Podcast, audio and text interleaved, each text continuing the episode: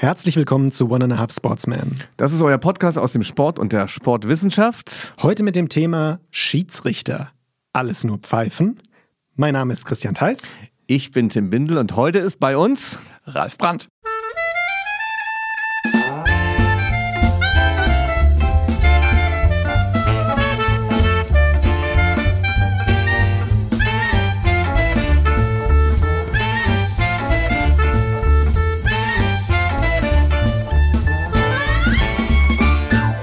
Ja, liebe Leute, wir hatten uns ein bisschen Pause gegönnt zum Jahresbeginn, so kann man sagen. Habt ihr gar nicht gemerkt. Habt ihr nicht gemerkt? Oder vielleicht habt ihr es auch gemerkt, aber umso mehr freue ich mich, dass wir heute zu dritt wieder hier in diese Mikrofone sprechen dürfen. Und man hat wieder ein bisschen mehr Drive irgendwie so mit so ein bisschen Pause. Und ähm, ohne jetzt viele Worte zu verlieren, möchte ich gerade unseren lieben Gast heute vorstellen. Wir haben Professor Dr. Ralf Brandt heute bei uns. Und man könnte glauben, dass das ein auch nach der letzten Folge mit hm. Henning Harnisch. Endlich wieder ein Professor äh, da.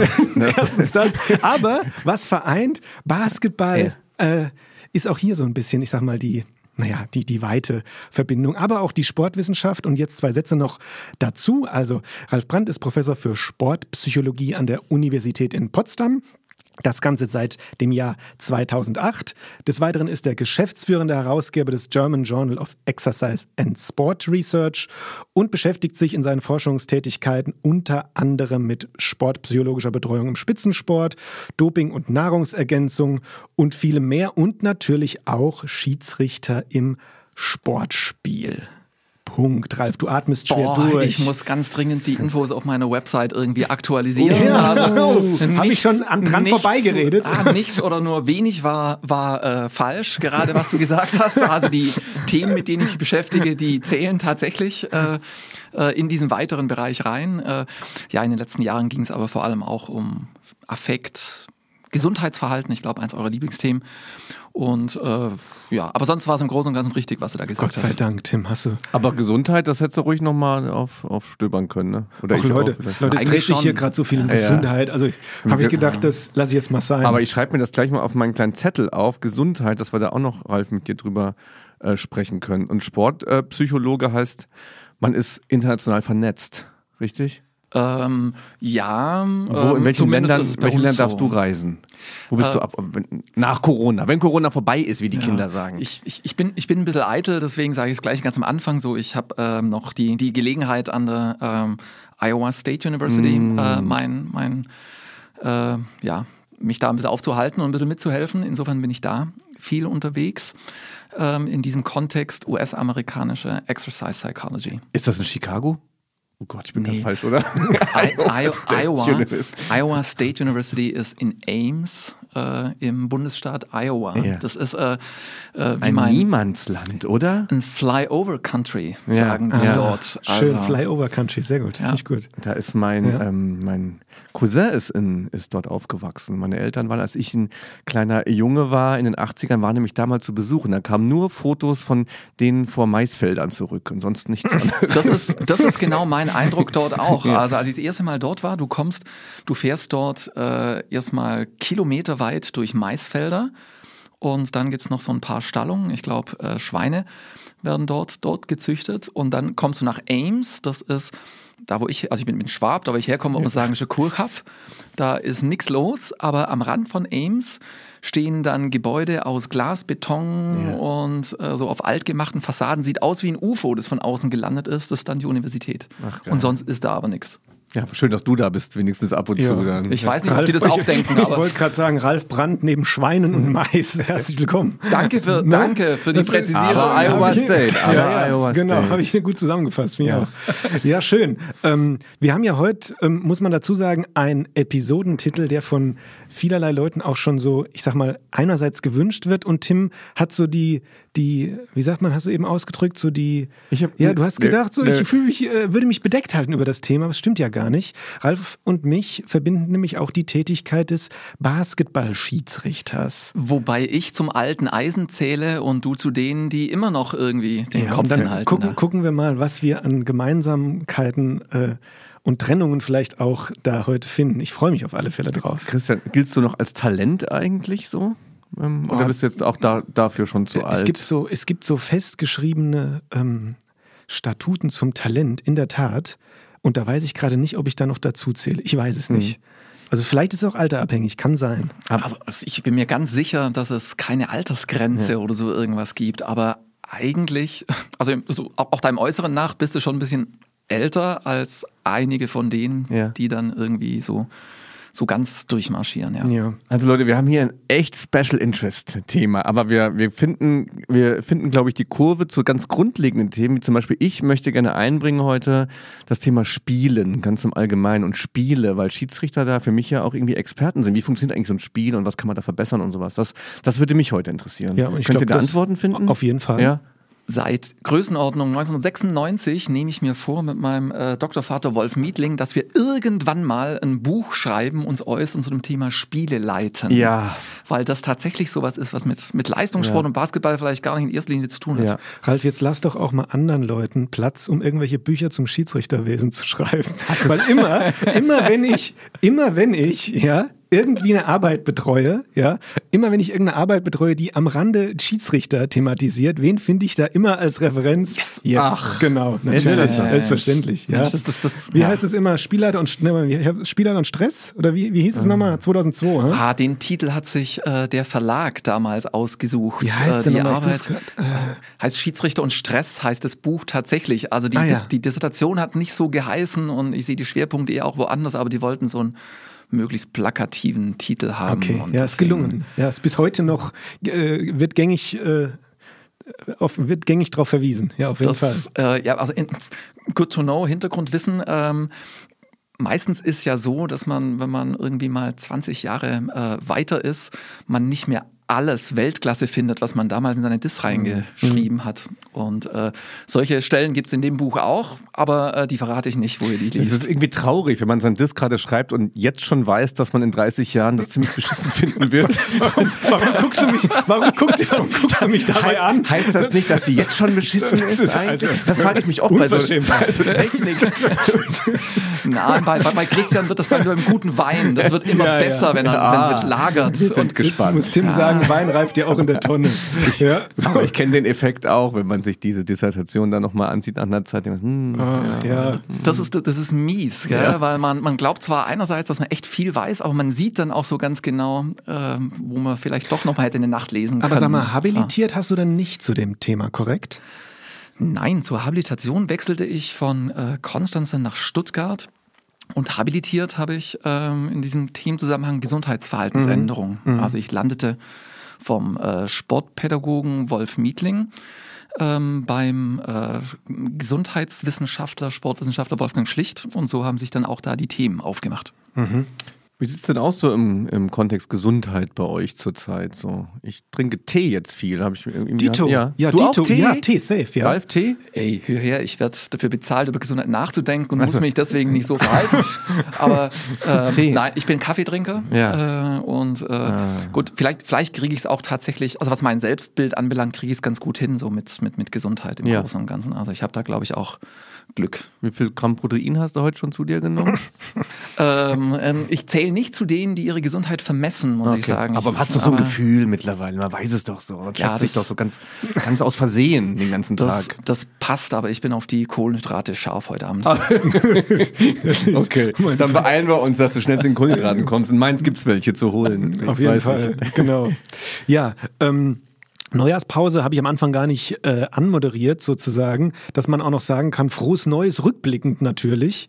Ähm, 2022, ich glaube, von vielen, nicht nur in der Wissenschaft, die wieder eventuellen Präsenztagungen entgegenfiebern, aber auch allen anderen Leuten abseits äh, sowohl im Sport als auch in der Gesellschaft erhoffen sich, glaube ich, von diesem Jahr 2022 mehr, ich glaube, Normalität kann man sagen. Da hoffen wir auch für und äh, starten mal mit einem ganz normalen Podcast in diesem Februar mittlerweile, ne, zurück in die Zukunft Problem und schauen mal, was es sonst so bei uns dreien Neues gibt und wir gehen in the News.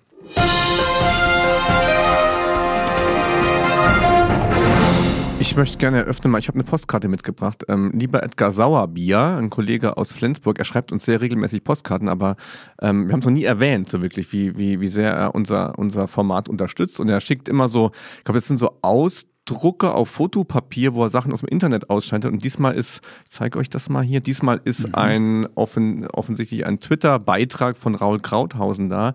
Und der fragt, sagt man nun Mensch ohne Behinderung oder nicht Behinderter? Ich bin da immer ein bisschen unsicher. Also der Edgar ist ein absoluter Inklusionsexperte und schickt uns hier auch nette Grüße mit dieser Karte und vielen Dank und so weiter. Macht sich immer Gedanken über unser Programm. Wir sollen weiter so machen. Und Edgar, wir laden dich auch mal ein. Ja, wir haben ja eine ganz, äh, eine ganz tolle Liste von ja. potenziellen Gästen in der Pipeline, wo Ralf heute den, den Anfang macht. Und äh, da denke ich, können wir äh, Edgar auf alle Fälle auch dazu zählen, ja. dass wir ihn gerne zu uns nach Mainz holen. Ralf und sonst?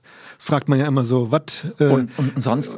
Was ist los? ihr, ihr erlebt mich begeistert. Also nach dem Motto, äh, die, die, die News sind eigentlich, dass ich mich äh, dermaßen freue, dass ich aus meinem Homeoffice äh, mal wieder ein bisschen ausbrechen darf.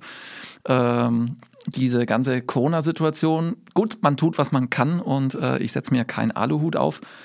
Ähm, aber langsam irgendwie freue ich mich dann doch wieder Menschen nicht nur durch Zoom kacheln, sondern so echt ja. live zu sehen, das hat was. Ist das so ein richtiges Homeoffice oder so eine mit dem, mit dem Unterarm freigeräumte Ecke vom Küchentisch, in der du da so arbeitest? Also ähm, meine, meine Frau meinte, als sie äh, jetzt schon vor, vor ja, Anfang der Pandemie irgendwann mal wieder ins, in mein Büro kam, ähm, dass ich da zum Fernsehstudio umbaue. Also ich weiß nicht, wie es euch ja. geht, aber man hat dann irgendwie so nicht mehr die einfachste Webkamera, sondern irgendwas hat einen vernünftigen Ton und dann kommen so übers Jahr hinweg dann auch nochmal hier Licht dazu mhm, und du lieber Himmel. Du ja. lieber Himmel. Also wie gesagt, manchmal ein bisschen eher ein Fernsehstudio. Hast du auch ein Greenscreen? Hast du ein Greenscreen, ja. Es ist mir ein bisschen so peinlich, Level, aber, aber ich habe tatsächlich einen gekauft, ganz am Anfang, weil ich dachte, boah, das ist geil. Und äh, dann habe ich aber gemerkt, dass das, wenn man suboptimale Bildtechnik hat, echt mhm. scheiße aussieht und deswegen äh, verstaubt der okay, äh, das okay. Greenscreen im Augenblick ein bisschen. Ich habe mir bewusst einige Inkompetenzen erhalten. Also ich weiß immer nicht, wie man selber Microsoft Teams ähm, Termine anlegt, macht das immer über das Sekretariat und Ansonsten ähm, klappt bei mir auch öfter mal was nicht in diesen Konferenzen und ich habe nicht so viel aufgestockt. Zwei Bildschirme und ein gutes Mikrofon. Licht, da bin ich noch nicht. Da habe ich die normale äh, Stehlampe, die kann man so bewegen und die so. Ah, okay, ich, ich bin da so, so ein bisschen nerdig irgendwie. Also so, mhm. ich, ich, ich mag, mag und irgendwie so Technikgimmicks. Ja, wenn du dich hier umschaust, äh, weißt du ja, wer ja, darauf auch steht. Wenn man Leute hat in der Abteilung, die da nerdig genug sind, dann verliert man das auch. Ne? Use it or lose it. Du hast, ich habe so viele Leute um mich rum, die da so, Christian, auch wie du. Vielen Dank Dank dafür an der Stelle. Ja, total. Aber mal Hand aufs Herz, Leute. Ähm, mit der Unterhose oder Boxershot schon mal eine wirklich seriöse Konferenz gehalten? Oh, so sowas ist mir zum Glück noch nicht passiert. Nee, man sieht's ja also, nicht. Also zumindest weiß ich noch nichts von. Man sieht's Keine ja nicht. Ahnung, was ja, da ist. schon mal ja, mit der Boxershot schön da gesessen. Ja, und oben Hemd? Oben Hemd, oben Hemd ja. klar, natürlich. Oben Professor, unten gerade aus dem Bett raus. ja. Ach so, nee, ich, so, bin, weißt du? ich, bin, ich bin schwäbisch erzogen, sowas ah, mache ich nicht. okay, alles klar. Schwäbisch erzogen, also das Hemd ist euer Aschgehemd. Aber schwäbisch erzogen heißt doch auch, dass man auch so, so was versteckt. So, Hauptsache der Herrgott sieht's nicht und so, oder? Da ist auch so ein bisschen was Verschmitztes mit drin, oder? So ein bisschen was Schlitzohriges eigentlich, oh, oder nicht? Ich, ich, weiß, ich weiß nicht, ob ich es als schlitzohrig erlebe. Also, ähm, ähm, so im weiteren Zusammenhang fällt mir eher so irgendwie der Spruch ein, den ich mal gehört hatte, so ein, was so schwäbische Sozialismus, so was mein mm, Nachbar okay. hat, das brauche ich ja, auch. Ja, ja. ähm, also ob das so verschmitzt ist, weiß ich nicht. So. Okay. Ja, aber was sonst noch Neues so gibt, das, mhm. ähm, äh, Ralf, kann man ja auch selbstbewusst über dich erzählen. Ähm, du, du, hältst eine Keynote am DVS Hochschultag Ach. in Kiel, korrekt? Stimmt das überhaupt? Ich habe dann nochmal auf der Homepage geguckt, da, da, stand, da standst du gar nicht drauf. Oder habe ich eine alte Version gesehen? Also ich habe ich hab mich vor kurzem zufällig gegoogelt und da habe ich die Seite gefunden, auf der ich angekündigt werde. Also äh, ja, äh, das ist, die, die haben mich da eingeladen oder man hat mich eingeladen zur Keynote und äh, das ist also schon schön. Also ich freue mich da sehr drauf und bin auch ein kleines bisschen stolz, weil das so eine von den, den Gelegenheiten ist, bei denen man jetzt eben nicht nur eingeladen wird, so aus der eigenen Community raus, sondern sich da ein paar Menschen mehr Gedanken machen wen sie einladen wollen. Und ich äh, freue mich da, freue mich da sehr drauf. Äh, Was wird das Thema sein? Ähm, man Schiedsrichter und Stress. 2002. da könnte ich, ich muss schauen, ob ich die alten Overhead-Folien dazu noch finde von 1900. 96. äh, ja, stimmt. ähm, nein, ähm, ähm, man hat sich ähm, so ein Thema mit, mit Corona-Bezug gewünscht, mhm. weil wir ähm, seit 2020 da auch so ein paar, paar Dinge gemacht haben. Und zuerst dachte ich, boah, wie langweilig. Ähm, Corona hat ja irgendwie jeder so ein bisschen genug davon. Aber ähm, ich möchte es nicht spoilern, aber ähm, ich glaube, es gibt schon so ein paar spannende Geschichten daran. So These bei der Geschichte ist, dass, dass diese Corona-Zeit irgendwie ganz, so vielleicht so ein bisschen wie, wie ein Brennglas, hm. so bestimmte Schwächen, aber ja, auch Stärken ja. von Sportwissenschaft äh, nach vorne gebracht hat. So, und um solche Dinge möchte ich da mich kümmern. Bin ich total gespannt drauf. Ja, auf jeden Fall. Ja. Und wir hoffen, ja, glaube ich, wir hoffen, glaube ja. ich, beide, auch du, sowohl du als auch ich, muss ich dir ehrlich sagen, dass dieser, ähm, dieser Hochschultag in Präsenz stattfindet, weil ich habe die, ähm, die Ehre sozusagen unter den Top drei Finalistinnen mm, ähm, des DVS Nachwuchspreises zu sein und darf meine Arbeit dort vorstellen. Da freue ich mich sehr drauf und würde mich natürlich total freuen, wenn das auch in Präsenz stattfinden Was man jetzt schon mal sagen kann, es gibt wohl keinen Mann zurzeit, der eine ähm, bessere Arbeit äh, schreibt als du. Oder er hat nicht eingereicht. Ja. Das, kann, das ist, steht natürlich auch noch immer zur Debatte. Deshalb würde ich mir das nicht anmaßen. Ja, die, ha die, Hausmacht steht. Nicht gut.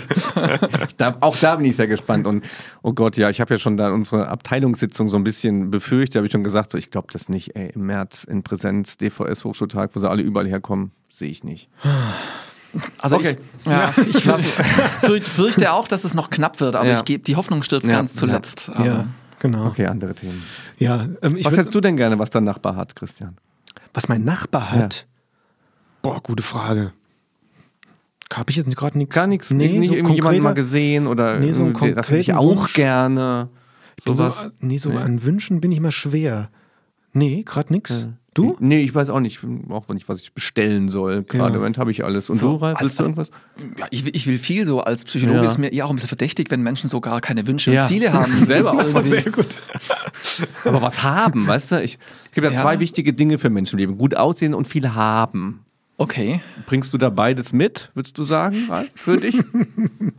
Ich darf sowas wie kein Kommentar sagen, oder? nee, Aber macht das Podcast wieder Bock heute. Fangt doch mal mit dem Thema an, oder? Ja, pass mal auf. Oder ich würde sagen, jetzt? wir gehen mal aus den News raus und dann haben wir nämlich noch so eine kurze Transition. Da können wir uns dann wieder mal zusammenreißen und dann gehen wir in ja. die äh, in Medias Res gehen wir gleich rein.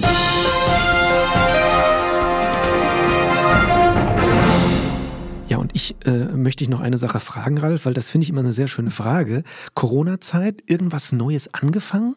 So oh. was Neues entdeckt? Ja, bitte nicht Yoga. Ja, komm ich hatte, nein, ist kein Yoga. Das ist, das ist der gute Teil der Nachricht dran. Aber ich tue mich noch schwer damit offen, unterzu, äh, äh, offen umzugehen und dann ist wahrscheinlich jetzt der Punkt gekommen, an dem ich mich da outen muss. Ich habe mich echt heftig mit dem Golf-Virus infiziert. Oh, okay. Ja, es ist, also, es ist nicht ganz ja. leicht, aber ich kann euch sagen, das ist oder mal ein bisschen salopper, ähm, so das ist schlimmer als Koks. Das fixt ja. dich so, nicht, dass ich mich mit Koks auskennen würde, ja. aber es fixt dich so dermaßen an und bringt dich dann wieder zur Verzweiflung und irgendwie ist es geil und dann doch wieder nicht, aber. O.J. Simpson ist auch süchtig danach geworden, also nach Golfen. Der hat am Ende auch. Ich eine, der hat am, am Ende. Ja. Und da er konnte es ah. überhaupt nicht, glaube ich. Oh, fünf, ich habe eine fünfmal anderthalb Stunden ZDF-Mediathek O.J. Simpson-Doku gesehen. Ich bin, völlig, ich bin immer noch völlig im Eimer davon. Verrückt alles. Also es ist eine, es ist eine verrückte Sportart, ja. so. aber ich, ich, ich glaube, also ich hoffe, dass ich mich, oder stelle ich mich geschickter als O.J. Simpson an, das weiß ich nicht, aber Bestimmt. ich habe zumindest ein bisschen Selbstvertrauen, irgendwie das geht. Jetzt habe ich noch das Problem mit Raum und Zeit, so, äh, also nach dem Motto den Raum finden mit dem Ball und die Zeit dazu überhaupt Golf zu spielen. Aber im Grunde ist das echt eine richtig coole Sportart, wie ich gemerkt habe. Und auch so krass unterwegs dann bei Wind und Wetter? Nee. Ja, ich nee. bin auch eher so der Urlaubsschönwetter. Also äh, ich bin noch nicht so ganz in mit dem, wie hast du, wie hast du genannt, Golfvirus? Nee, nee Golf was hast du gesagt? Bin ja. ich noch nicht so ganz infiziert. Aber das im kommt Urlaub, vielleicht aber noch. Ja, vielleicht kommt das, das noch. Das, das, hätte ich in deinem Alter auch nicht ja. gedacht, dass ich sowas jemals cool finden könnte. Ja, also aber so im Urlaub mal eine sonnige Runde, aber dann irgendwie hier wieder so Herbst bis Frühjahr. Mh nicht so mein Wetter dafür. Man muss danach in so einen Club gehen und so Geschäfte machen. Das muss dazugehören, sonst kann ich es nicht ernst nehmen. Das kann doch nicht nur ein Sport sein. Lo Loch 19. Ah, Geschäfte ja. machen ist als Uniprof nicht ganz so einfach. Deswegen, äh, ja. oder ich weiß nicht, wie du das mit deinen schwarzen Kassen handhabst, aber äh, kann ja auch mit noch mit, mit, mit, mit Bierhandel. Bunten, mit bunten Kassen auch Geschäfte machen. Okay, ja, Punkt. Äh, das, ist doch, das, das, ist doch schön, um jetzt in. Äh, Gleich geht die Tür um, auf und ich werde festgenommen. Ja, und dann könnt ihr euren Podcast alleine machen. Ja, das ist doch schön, um in den Block der ähm, Gerechtigkeit zu starten, so kann man ja fast sagen. Äh, heute geht es um Schiedsrichter und wir fragen uns: alles nur Pfeifen?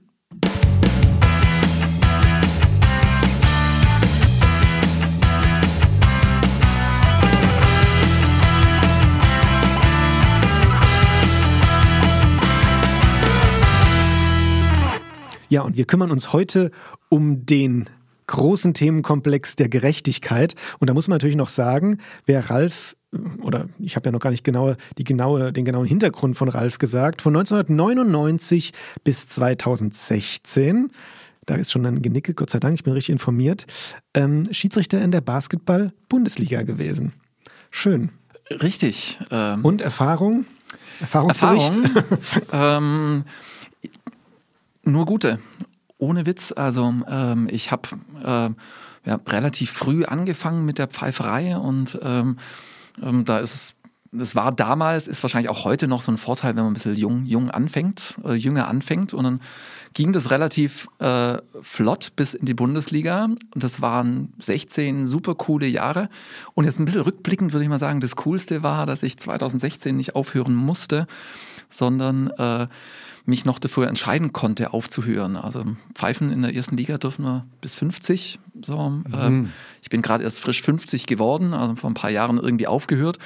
Und ähm, deswegen wahrscheinlich, also ich glaube, dass ich auch deswegen irgendwie so richtig, richtig glücklich darauf zurückblicken kann. Das war eine geile Zeit, würde ich mal sagen. Mhm. Schön. Also ich kann das natürlich für mich Stand jetzt absolut bestätigen. Allein was das mit einem einem macht, muss man so sagen, ja, also welche welche Persönlichkeitsmerkmale man von sich wiedererkennt oder verstärkt. Ja, also das ist schon besonders, Tim. Wie kriegen wir den nicht denn jetzt mit hier rein? Ich habe ein paar, ja, vielleicht so, also Kids da draußen, ähm, wenn ihr Schiedsrichter werden wollt, so was müsst ihr da machen? Sowas frage ich mich, weil ich stelle mir das echt völlig ähm, fremd für viele Jugendliche vor, weil Schiedsrichter sein das Gegenteil ist von Rapper sein, finde ich. Mhm. Ist, so ein bisschen, ist das so ein bisschen der Polizist im, im Sport meinst du? Ja, zum Beispiel. So, man kümmert sich freiwillig darum, dass die Dinge bei den anderen laufen. Also es ist so ein bisschen was wie THW, Freiwillige Feuerwehr, so, so eine Geschichte. Oder ist das, würdet ihr euch davon freimachen? Ja, also ich meine, also ein, ein wichtiger Grund, weshalb ich die Pfeiferei angefangen habe, war, ich musste dann nicht mehr im Regen Zeitungen austragen gehen. Okay. Hast du echt so, so früh Geld dann dafür bekommen? Also jetzt, wenn, wenn, wenn du anfängst, dann kriegst du da nicht, da, da, da wirst du nicht reich davon, um es mal so zu sagen. Aber ähm, das ging irgendwie ganz, ganz früh los, ähm, dass ich mir gedacht habe, äh, irgendwie das macht mir Spaß. Und ähm, ja, abgesehen davon war es natürlich auch eben so, dass ich mir schon früh dachte, als Spieler komme ich nicht ins Fernsehen, dann äh, mhm. musste irgendwie Schiedsrichter werden. Mhm. Und ähm, also es gibt schon viele Gründe, das irgendwie, irgendwie zu tun. Ich habe ja nebenbei immer noch auch selber irgendwie Sport, Sport gemacht, aber die Schiedsrichterei wurde dann halt schon so eine zweiten Haut. Das sind wahrscheinlich ganz unterschiedliche Biografien, schätze ich mal, warum mhm. jemand da irgendwie dazu kommt. Bei mir gab's, du musst ja selber erstmal in so einem Spielsport wahrscheinlich aktiv sein, sonst kommst du ja nicht auf die Idee. Ralf, hast du Basketball gespielt wahrscheinlich ich, auch? Ich habe im, hab im Juniorenbereich ja. Basketball gespielt und ähm, das war, war, war okay. Ich war so ein okay Spieler. Ähm, aber äh, ja, ich weiß gar nicht mehr, wie ich eigentlich rübergerutscht bin. Ich glaube, ganz am Anfang war es wirklich so, dass ich kam aus einem kleinen Verein, äh, TSV Rottweil, und ich glaube, da ging es darum, dass der Verein Strafe zahlen musste. Die berühmte Gestellungspflicht. Genau, richtig. Und dann gab es, oh, das erinnere ich mich jetzt wieder dran, dann gab es ein, ein, äh, ein Basketballer bei uns, der war Richter, äh, Meier hieß der, ich habe peinlicherweise den Vornamen vergessen, der auch Schiedsrichter war. Und dann irgendwie, wahrscheinlich konnte ich nicht schnell genug davonrennen, war ich dann in, äh, in der Ausbildung da drin und irgendwie hat das schon Laune gemacht und dann bin ich dabei geblieben. Mhm. Also bei mir war es in der Tat so, dass ich in, auch in meiner Juniorenzeit schon, ich muss es ehrlich sagen, auch schon schwierig, es mal schwierige, schlechte Erfahrungen gemacht habe mit Schiedsrichtern, die uns dann da gepfiffen haben und unmotiviert waren und ich glaube, das einfach nicht ernst genommen haben. Und dann kam irgendwie mal so in unserem Verein äh, ja der Punkt, wer, wer geht, ja. Und wenn man dann angesprochen wird und gesagt wird, hier, du, ich weiß gar nicht, ob das ein Lob ist, rückblickend, hier, du bist, du könntest ein guter Schiedsrichter sein. Ähm, ja, so ging das bei mir äh, dann nach vorne. Ja, genau, so war das. Ah, ich hätte das, ich glaube, ich könnte das von meiner, von meiner Psyche her überhaupt nicht. Ähm, ich, es geht um Gerechtigkeit, ne? aber man macht ja auch, dann will ja auch, dass das anderen gut geht und dass die sich freuen und sowas. Ich war mal Parkplatzeinweiser, ich weiß nicht, ob das äh, vergleichbar ist. Ähm, aber da sind immer. Ich, das, ich, Christian, kann Mensch, oh Gott, das tut mir wirklich. das ist geil. Sehr schön. Ich hab, mit mir konnte man gut reden und plötzlich war, hat er doch alles Kraut und drüben. Also ich, also, oder, oder Getränke verkaufen beim Schulfest und bei mir konnte man, mir konnte man Knöpfe andrehen für Bier und sowas. Also da muss man wirklich streng sein auch, oder? Manchmal, wahrscheinlich ist es aber nicht so unwichtig, manchmal auch zu lächeln. Nein, ja. also ich weiß auch nicht, ob es da um so Gerechtigkeit geht oder so. Also ähm, für mich war das schon, schon zu Beginn eher so die Sache, ich habe ich hab gemerkt, ich kann das ganz gut. Und dann ist es das, ist das einfach mhm. halt, das ist Sport, das Liebste, das, die Sportart, machst du lang, da kennst dich so ein bisschen mit aus und dann merkst du, dass da was ganz gut funktioniert. Das fixt dich an. Aber wie ist denn das beim Basketball? Da gibt es auch beim Fußball ja auch, da gibt es auch aufbrausende Typen, so, die einem vielleicht auch Angst machen, die auf einen zugestimmt. Und dann steht man da irgendwie in, in seinem in seinem Schiedsrichter sein und sagt, pfeift und zeigt eine Karte und alles ist, also das ist doch schon echt puh. Ja, das passt Oder? eigentlich ganz gut zu einer Sache, über die wir gerne mal sprechen können gerade. Und das sind Schiedsrichter im Zusammenhang mit Konflikten und Polarisation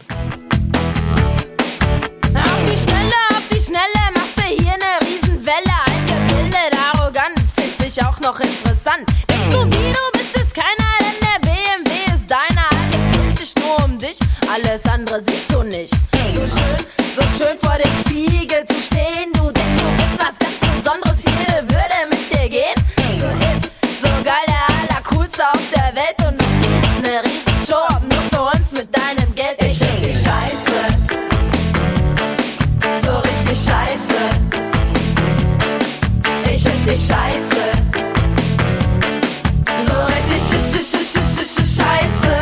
Ja, Tim, und da sprichst du ein gutes Thema an, weil ich würde dich jetzt wirklich gerne mal fragen, wann hat dir im Leben das letzte Mal jemand richtig ins Gesicht oder auch von ein bisschen Entfernung gesagt, dass er sich richtig scheiße mhm. findet? Hm. Oder, oder so richtig, dass er das richtig kacke findet, was du machst? Das habe ich ganz, ob ich das überhaupt schon mal erlebt habe, ja. weiß ich gar nicht. Ja, genau. Ich bin ein sehr evasiver Typ. Also ich habe das in meinem Leben nie zugelassen, dass sowas passiert. Ne? Ja. Mhm. Und das ist was, was, was ich sage, wenn man das das erste Mal im mm. Leben so als Jungschiedsrichter mitbekommt. Noch krasser als Koks und Golf wahrscheinlich. Jetzt kommt noch, kommt doch über Koks und Golfen. Ich hätte es nicht sagen sollen, ich weiß. Ja. das, das, also das erste Mal, das macht schon was mit dir, wo du der festen mm. Überzeugung bist, ich habe jetzt hier gerade alles getan, was ich der Meinung war, dass das richtig ist. Aber diese Leute da, seien es jetzt Fans oder wie hast du eben gesagt, große Spieler, die finde ich gerade trotzdem richtig scheiße. Das kann tatsächlich passieren, ja. Aber vielleicht hilft es da, äh, dass, dass sich Schiedsrichter, zumindest äh, Daten zufolge, ähm, die wir zum Teil auch dann, dann selber uns nochmal angeguckt haben, äh, auszeichnen über einen hohen Grad an Extraversion. Das heißt, die fühlen sich so großartig, wenn sie nach draußen präsentieren können, dass das dann schon wieder Teil der Show wird wahrscheinlich irgendwie. Also ich weiß nicht, wie dir, wie, wie dir das ging, aber so in den, in, den, in den unteren Ligen und wenn man anfängt, ist das auch wirklich schmerzhaft. Da wünscht man eigentlich jedem, dass das selten passiert. Mhm. Aber ähm, je professioneller der Sport wird und in Bundesligen dann, da, da geht es ja, die finden dich ja nicht als, also hoffentlich nicht als Person scheiße. Ja. ja. also eine Sache muss ich dazu sagen, was die Sache deutlich entschärft oder manchmal auch nicht, ist, wenn man in Ligen vordringt, wo es eine Videopflicht gibt. Ja, bei uns in, in Hessen zum Beispiel ähm, geht das jetzt ab der Oberliga los, ja, also schon relativ niedrig, ja, und ähm, das gibt einem dann äh, das, die, die Bestätigung, hey, es war doch richtig, was ich gemacht habe, der andere liegt falsch. Aber natürlich geht es auch andersrum, wo man sich dann fragt, oh ja, der hat recht gehabt mit seinem Protest. Ja, also es ist ein zweischneidiges Schwert, aber ähm, ich glaube, man wächst natürlich auch. Also wenn man das erste Mal mitkriegt und richtig einen richtig angeschrien wird, dann versinkt man vielleicht noch im Boden, aber ja, auf Dauer lernt man damit umzugehen. Das ist wohl, das ist wohl richtig. Also ansonsten hast du ja auch keine Chance. Irgendwann ist ja, du machst ja nichts, was dir was dir ständig schlechte Laune mhm. macht. Ja, aber äh, ein Kumpel von mir hat mal gemeint, so äh, als als Schiedsrichter äh, zählt man zu Deutschlands am schlechtesten bezahlten Sozialarbeitern. Da, da ist man hm. dafür da, dass die anderen auch so ein bisschen den ganzen Alltagsmist bei einem abladen dürfen. Das wird, äh, ja, das gehört mit zum Job. Aber ich muss ehrlich sagen, Ralf, was du eben gesagt hast, der Punkt mit der Gerechtigkeit, ja, siehst du den wirklich so anders? Weil ich frage mich, wenn man doch letztendlich das Spiel danach zum Beispiel anschaut. Ich glaube, nicht natürlich alle, aber viele ähm, oder einige Fans, Zuschauer, Spieler, die glauben, dass wir uns als Schiedsrichter nicht unglaublich darüber ärgern, wenn wir eine falsche Entscheidung getroffen haben. Und ab einem gewissen Level, gebe ich euch Brief und Siegel, macht das jeder Schiedsrichter. Man ärgert sich doch unglaublich, wenn man eine falsche Entscheidung getroffen hat. Und ich glaube, ähm, diese, dieses, dieses Gerechtigkeitsempfinden glauben einige Leute nicht, dass wir das als Schiedsrichter haben. Ja, also ich sage sag immer, so, der Schiedsrichter oder die Schiedsrichterin merkt eigentlich immer als Erster oder als Erste, ob das jetzt richtig war oder nicht richtig. Also man hat zumindest, du kennst es auch, und selbst wenn du in der, in der Sporthalle mal irgendwie die Pfeife im Mund hast, man merkt es sofort, wenn was nicht passt. Und trotzdem ist es aber, äh, und da kriegt man fast schon Bogen zu dem, was ich da auch, auch versucht habe, wissenschaftlich ein bisschen zu beizutragen. Es, es ist nicht so in erster Linie dieses, dieses Fairness- und Gerechtigkeitsmotiv, dass ich jetzt da reinkomme und jetzt da Gerechtigkeit mache oder so irgendwas. Ich würde das viel eher so sehen, es geht halt darum, äh, ein Spiel zu leiten. Ja? Und es gibt eben sogar Situationen im Sportspiel, in denen ist die nach Regeln korrekte oder mögliche Entscheidung nicht die beste und vielleicht auch gar nicht die gerechteste. Also insofern Spiele leiten ist da was ganz mhm. anderes als für Recht und mhm. Gerechtigkeit zu sorgen. Das treibt mich ja auch wie viele andere ja auch immer schon um, wo, wo Technik beispielsweise zur Unterstützung äh, rangezogen wird im, in der Schiedsrichterei. Wie menschlich muss eigentlich ein Schiedsrichter sein? Wie sehr braucht ein Spiel Menschen, die das leiten? Und ähm, es ist ja vorstellbar, dass ein Roboter, der alles sieht und alles weiß, ähm, sofort abfällt. Oder Ralf, da kannst du mhm. wahrscheinlich du weißt, was ich meine, ne? Ja, kannst, ja, ja, also da kann ich, da, da könnte ich ewig lang erzählen, da muss ich mich direkt bremsen, weil das tatsächlich so eine Entwicklung ist, die, die im, im Fußball, glaube ich, gerade offensichtlich wird. Also mhm. ähm, im, im Fußballschiedsrichterwesen macht man einerseits ja die Erfahrung, dass durch ähm, die, die, die begleitenden Schiedsrichter äh, am, am Videobild oder am, am Bildschirm dort viele Situationen sich jetzt eben auflösen lassen und dann finden solche Dinge statt, wie man lag richtig oder man lag nicht richtig. Aber das ganze Ding gerät doch irgendwie so an seine Grenzen, weil es in jeder Saison so ein paar Entscheidungen gibt, die sich einfach auch mit Videobild nicht auflösen lassen.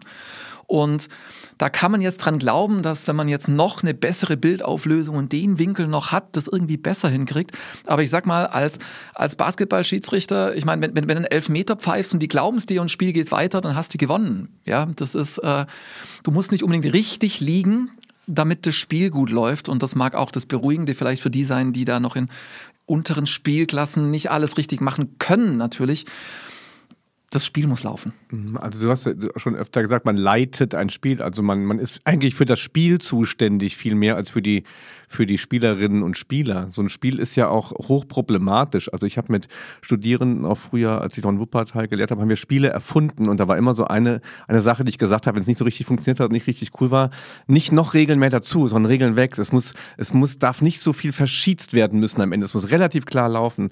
Jetzt ist, glaube ich, Basketball ein Spiel, da kann, da muss man unwahrscheinlich viele Dinge im Auge behalten, mit Zeitregeln ähm, beispielsweise. Mit, ist das so? Ist das ein verregeltes Spiel ein bisschen? Also verregelt ist ein Wort, was ich in dem Zusammenhang zwar nicht mhm. benutzen würde, aber ähm, ich glaube, man kann definitiv so sagen, dass wir eines der komplexesten Regelwerke haben, die die Spielsportarten ähm, hergibt. Ich weiß nicht. Ich glaube, die Fußballer sagen genau das Gleiche und die Eishockey-Leute auch und die Hallenhalmer Spieler haben auch, kennen die Finessen in der Geschichte. Also ich würde würd dir zustimmen, insofern es äh, im Basketball, vor allem auch dann äh, im, in, in, in Deutschland, gibt es eine lange Tradition dann von Regelkommentierungen, wo dann noch geregelt werden soll und ein Beispielfall präsentiert wird, wie zu lösen ist, wenn hinten eine Kuh übers Spielfeld läuft, so nach, nach dem Motto. Und vielleicht neigen andere Sportarten äh, da ein bisschen weniger zu. Aber ich glaube nicht, dass irgendwie die Sportart jetzt besonders schwierig zu schießen ist oder schwieriger als andere. Ich, ich würde euch mal als Spielexperten mal, mal wahrnehmen. Es sagt ja was über das Spiel aus. Wenn man so viel damit zu tun hat mit dem Spiel, kriegt man vielleicht äh, eine hohe Sensibilität dafür, was an dem Spiel funktioniert und was nicht.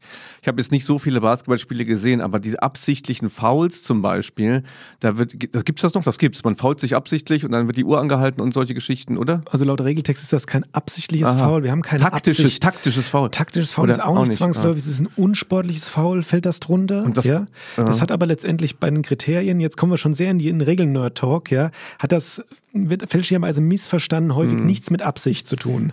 Ja? ich habe schon Spiele gesehen, dann lief dann die Uhr noch acht Sekunden und dann schubst der eine den, dann schubst der andere nochmal, dann noch sieben Sekunden und noch 6,3. Das ist ein Punkt, wo ich sagen würde, Leute, das Spiel funktioniert nicht. Ja. Ihr müsst euch da was anderes einfallen lassen. Das kann doch so nicht sein. Also, Gibt es solche Dinge, oder ist euch das aufgefallen beim Basketball-Schießen, dass ihr sagen würdet, Leute, das Spiel funktioniert nicht? Ja, das ist tatsächlich sehr grund, aber wir, wir, wir schauen, wir erklären es ihm. Zumindest also in, okay. in, in, in, Grundzügen. Also ich glaube, wenn man das mal, vielleicht ist es ein bisschen sportwissenschaftlicher dann auch eben gedacht. So, was ist, was ist so ein Spiel? Ein Spiel entsteht oder Sport, hat Helmut Diegel geschrieben, so Sport entsteht durch sein Regelwerk. Ja, ob das jetzt ein kodifiziertes Regelwerk ist, das aufgeschrieben ist oder ein informelles Regelwerk, das man miteinander vereinbart. Wir wollen das heute so und so machen. Und wenn man es halt vereinbart, äh, äh, dass der Ball nicht mit dem Fuß gespielt werden darf, sondern mit der Hand, so, dann macht dieses Spiel, das entsteht und das macht nur Sinn, wenn sich da alle dran halten. So. Und jetzt gibt es halt manchmal noch Schiedsrichter, die äh, auch dafür Sorge tragen sollen, dass dieses Regelwerk eingehalten wird. Und das gibt jetzt so bestimmte Bahnen vor. Und jetzt würde ich mal sagen, gehört es doch zum, zum, zum Spiel dazu, dass die beteiligten Parteien, und da ist noch eine Mannschaft A, eine Mannschaft B und ein Trainer A und eine Trainermannschaft B, dass die schauen, was ist innerhalb dieses Regelwerks jetzt möglich. Also was erlaubt das Spiel? Und im Basketball erlaubt das Spiel, dass man eben ähm, vier persönliche Fouls oder vier Fouls machen darf. Ab dem fünften darf sie nicht weiter, äh, nicht weiter mitmachen. Und da ist es völlig legitim, wenn man die Uhr stoppt. Nicht, dass man umholzt, aber das gehört mit zum Spiel. Und solche Spiele, auch Basketball, entwickelt sich ja dadurch weiter, dass Trainer innerhalb eines bestehenden Regelwerks auf dessen Einhaltung ich achte, das ist meine Rolle als Schiedsrichter, dass Trainer gucken, so, was kann ich unter den gegebenen Umständen machen? Und dann ist es ja tatsächlich auch so, dass sich Regeln verändern, weil eben das Spiel anders gespielt wird. Ja? Mhm. Und insofern ist dieses Austesten, was ist innerhalb der Leitplanken möglich, das ist Teil von mhm. Spiel im Sport. Aber letztendlich, äh, absolute Zustimmung zu dem, was du gesagt hast, aber letztendlich ist natürlich auch ähm, der Punkt von dir, Tim, insoweit korrekt, ja, dass natürlich auch die Basketballregeln, also ich kann es jetzt speziell für Basketball sagen, kontinuierlich weiterentwickelt werden, sage ich jetzt wie, mal. Wie passiert sowas? Konkretes ja, Beispiel, ja. da gibt es bei der FIBA, bei dem Internationalen Verband, ja, gibt es äh, Regelkommissionen und die beschäftigen sich am laufenden, ba also ich glaube kontinuierlich damit, ja. Ganz konkretes Beispiel war ähm, die ähm, Korrektur bei, nach einem Offensiv-Rebound. Also wenn ich auf den Korb werfe und hole als angreifende Mannschaft wieder den Ball, ja, wird die Uhr nicht neu auf 24 Sekunden gestellt, sondern auf 14 Sekunden Angriffszeit. Ja, was war der Sinn dahinter? Spieltheoretisch. Der Sinn dahinter war, das Spiel soll schneller vonstatten gehen. sollen mehr Abschlüsse passieren, nicht mehr so viel Zeit für einen neuen Angriff. Und das wäre jetzt ganz konkret etwas, um deinen Punkt vielleicht aufzugreifen, wo man gesehen hat, hm, das Spiel funktioniert da nicht so, dass man sagt, es dauert zu lange, die Uhr müssen wir da nach Offensiv-Rebound und auch nach ein paar anderen Situationen wird dann nur auf 14 Sekunden und nicht auf 24 gestellt. Es, es gibt da sogar noch einfachere Beispiele und mir fällt eines ein, das vielleicht tatsächlich auch für den Kontext Schule oder Sportunterricht, wo wir vielleicht noch draufkommen wollen, mhm. so äh, Relevanz hat. Also die Regeln fallen ja nicht vom Himmel. Es ist ja nicht so, dass sich da dann irgendwie die Regelkommission irgendwie auf einen schönen Abend mit Wein trifft und sich überlegt, ähm, was machen wir hier jetzt an neuen Regeln, sondern Regeln äh, gibt es, weil mit ihnen ein gewisser Sinn verfolgt wird. Ja, also Regeln haben Sinn. So. Und äh, das schönste Beispiel, ähm, wie dann so Weiterentwicklung im Spiel passiert, lässt sich wirklich eine Basketballgeschichte, glaube ich, darin sehen, dass eben vor Größenordnung 70 Jahren müsste das gewesen sein.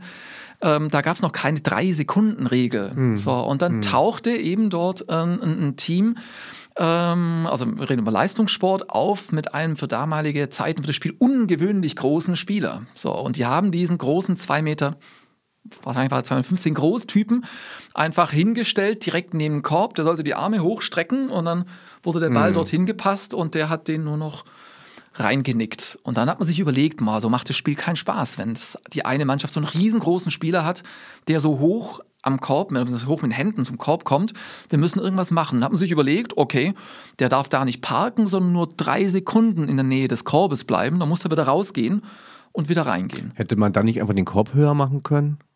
So ja. Meter 50 höher. Das, man, man, hätte auch entscheiden können, mhm. dass man, dass man äh, den Ball von da an noch mit dem Fuß spielen darf und einen Torwart macht und dann ist aber halt Fußball. Mhm, ja. ja. gut, nee, aber, aber 1,50 Meter höher wäre noch Basketball und auf drei Sekunden zu achten, das macht es ja super aufwendig für Schiedsrichter. Also da muss ich ja immer eine Uhr im Auge behalten, dann ist er noch drin in den drei Sekunden oder nicht. Das, das, das, da hätte ich gesagt, Leute, macht den 1,50 höher. Den also Korb. da gibt es bestimmt Abwägungssachen, in, da gibt es ja un unterschiedlichste Arten, das Spiel zu verändern. Das war bestimmt auch mal ein Punkt, wo irgendwann mal Leute zumindest drüber nachgedacht gedacht haben. Aber es sind halt diese 10 Fuß, äh, also 3,05 Meter sind es bei uns, der Korb hoch.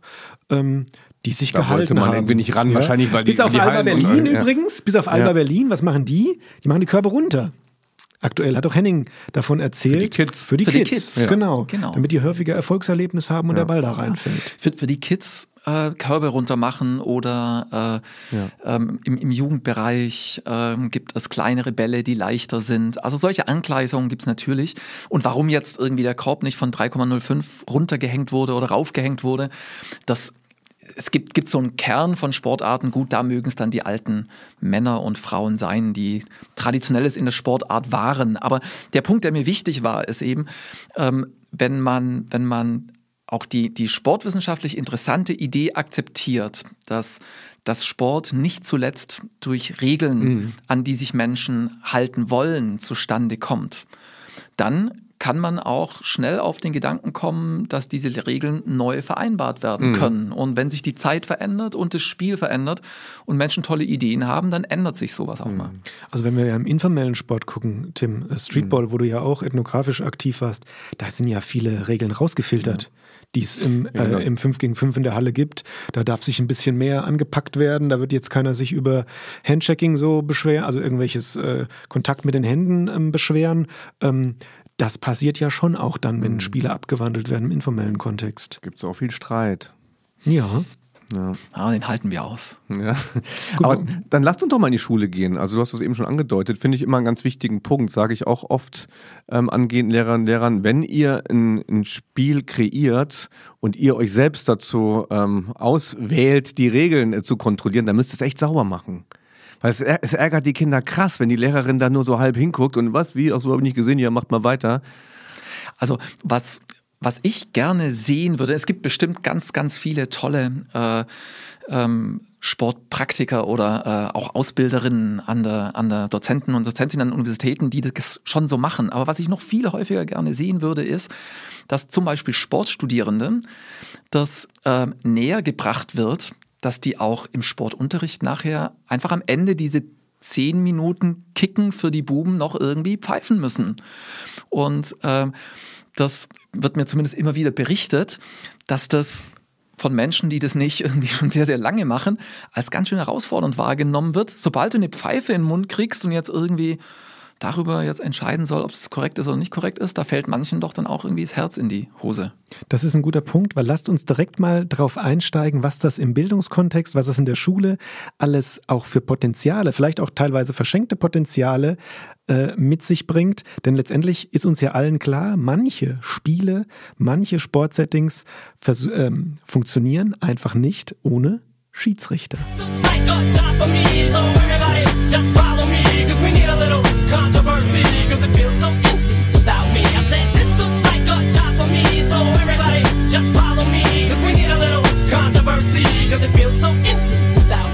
Without Me, Ralf, Without You, was hat dir die dir persönlich jetzt, und da können wir auch gleich den Bogen schlagen auf die eventuelle Schiedsrichtertätigkeit in Schule. Was hat das mit dir gemacht in deinem Leben? Kannst du es konkret festmachen? Also konkret festmachen, von wegen, ich bin jetzt, dieser Aspekt von mir mhm. ist so, weil ich Schiedsrichter war oder eben auch nicht, das kann ich nicht. Aber ich sag mal, ich habe so das tiefe Gefühl, dass die beiden ich nenne es mal so diese beiden Leben, die ich da ähm, dann über das, das Agieren äh, auf Bundesliga-Ebene auch hatte. Also unter der, unter der Woche war ich irgendwie zuerst Doktorand und habe promoviert und dann war ich Assistent und habe habilitiert und irgendwann war ich dann Professor und habe dort gearbeitet. Ähm, dass, dass es da dann dieses zweite äh, Leben gegeben hat, so wenn du dich am Wochenende in deinen Anzug schmeißt, Rollköfferchen nimmst und zum Bahnhof oder äh, Flughafen da irgendwie kommst. Und dann kommst du an bei dort, äh, ein großes Erlebnis für mich war mein allererstes Spiel bei, mein erster Einsatz bei Alba Berlin. So, dann kommst du an in der Hauptstadt und hast da plötzlich irgendwie dann Profibetrieb vor dir, eine Riesenhalle.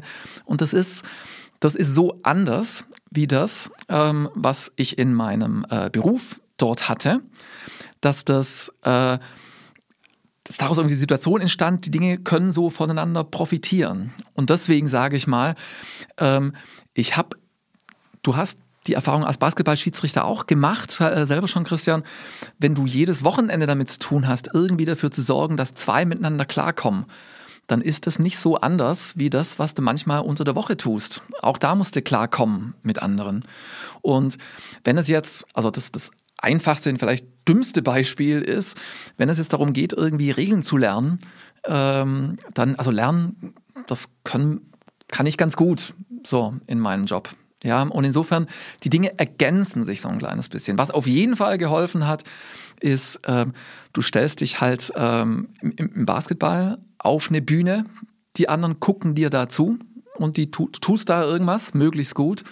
Und nicht selten ist es zumindest in meinem Beruf äh, auch so gewesen, auch wir, wenn wir auf Kongresse gehen, stehen auf, auf Bühnen, man, man nimmt da schon was mit. Okay, also wir können uns, glaube ich, auf ein gewisses Selbstbewusstsein, auch Konfliktmanagement hast du angesprochen, einigen. Ja? Selbstbewusstsein ähm, finde ich echt positiv formuliert. Ich sage immer, als Schiedsrichter muss man so ein bisschen einen Hau haben. Also man muss sich schon ein bisschen von Größten halten, sonst äh, ist es schwierig. Okay, ja, weiß ich jetzt nicht, ob ich so ausdrücken würde. Also ich glaube, wir können uns aber auch darauf einigen, dass wir uns eigentlich immer freuen, wenn wir ein Basketballspiel geleitet haben oder leiten, wenn wir eigentlich weniger aufgefallen sind. Also das ist eigentlich, die Spieler sollen, das kann man vielleicht auch mal nach draußen schicken. Für mich ist immer das Schönste, wenn die Spieler ihr Spiel spielen und keiner spricht im Anschluss über die Schiedsrichter. Mission accomplished, würde ich sagen. Ja, habt ihr ein Phrasenschwein, dann würde ich da jetzt was reinwerfen. Ja, ähm, weil, weil, weil rational sage ich schon, ja, ja, also genau so ist es. Wenn wir nicht auffallen, ist, dann, dann, dann, war, dann war alles gut. Stimmt ja auch. Aber ey, natürlich ist es cool, wenn du vom Feld kommst und sagst, ey, das war richtig gut heute. Ja, aber warum sagst du, das war richtig gut? Weil ich der Meinung bin, das sagst du, wenn du ein knackiges Spiel hast und bist nicht negativ aufgefallen. Das war das ist doch super.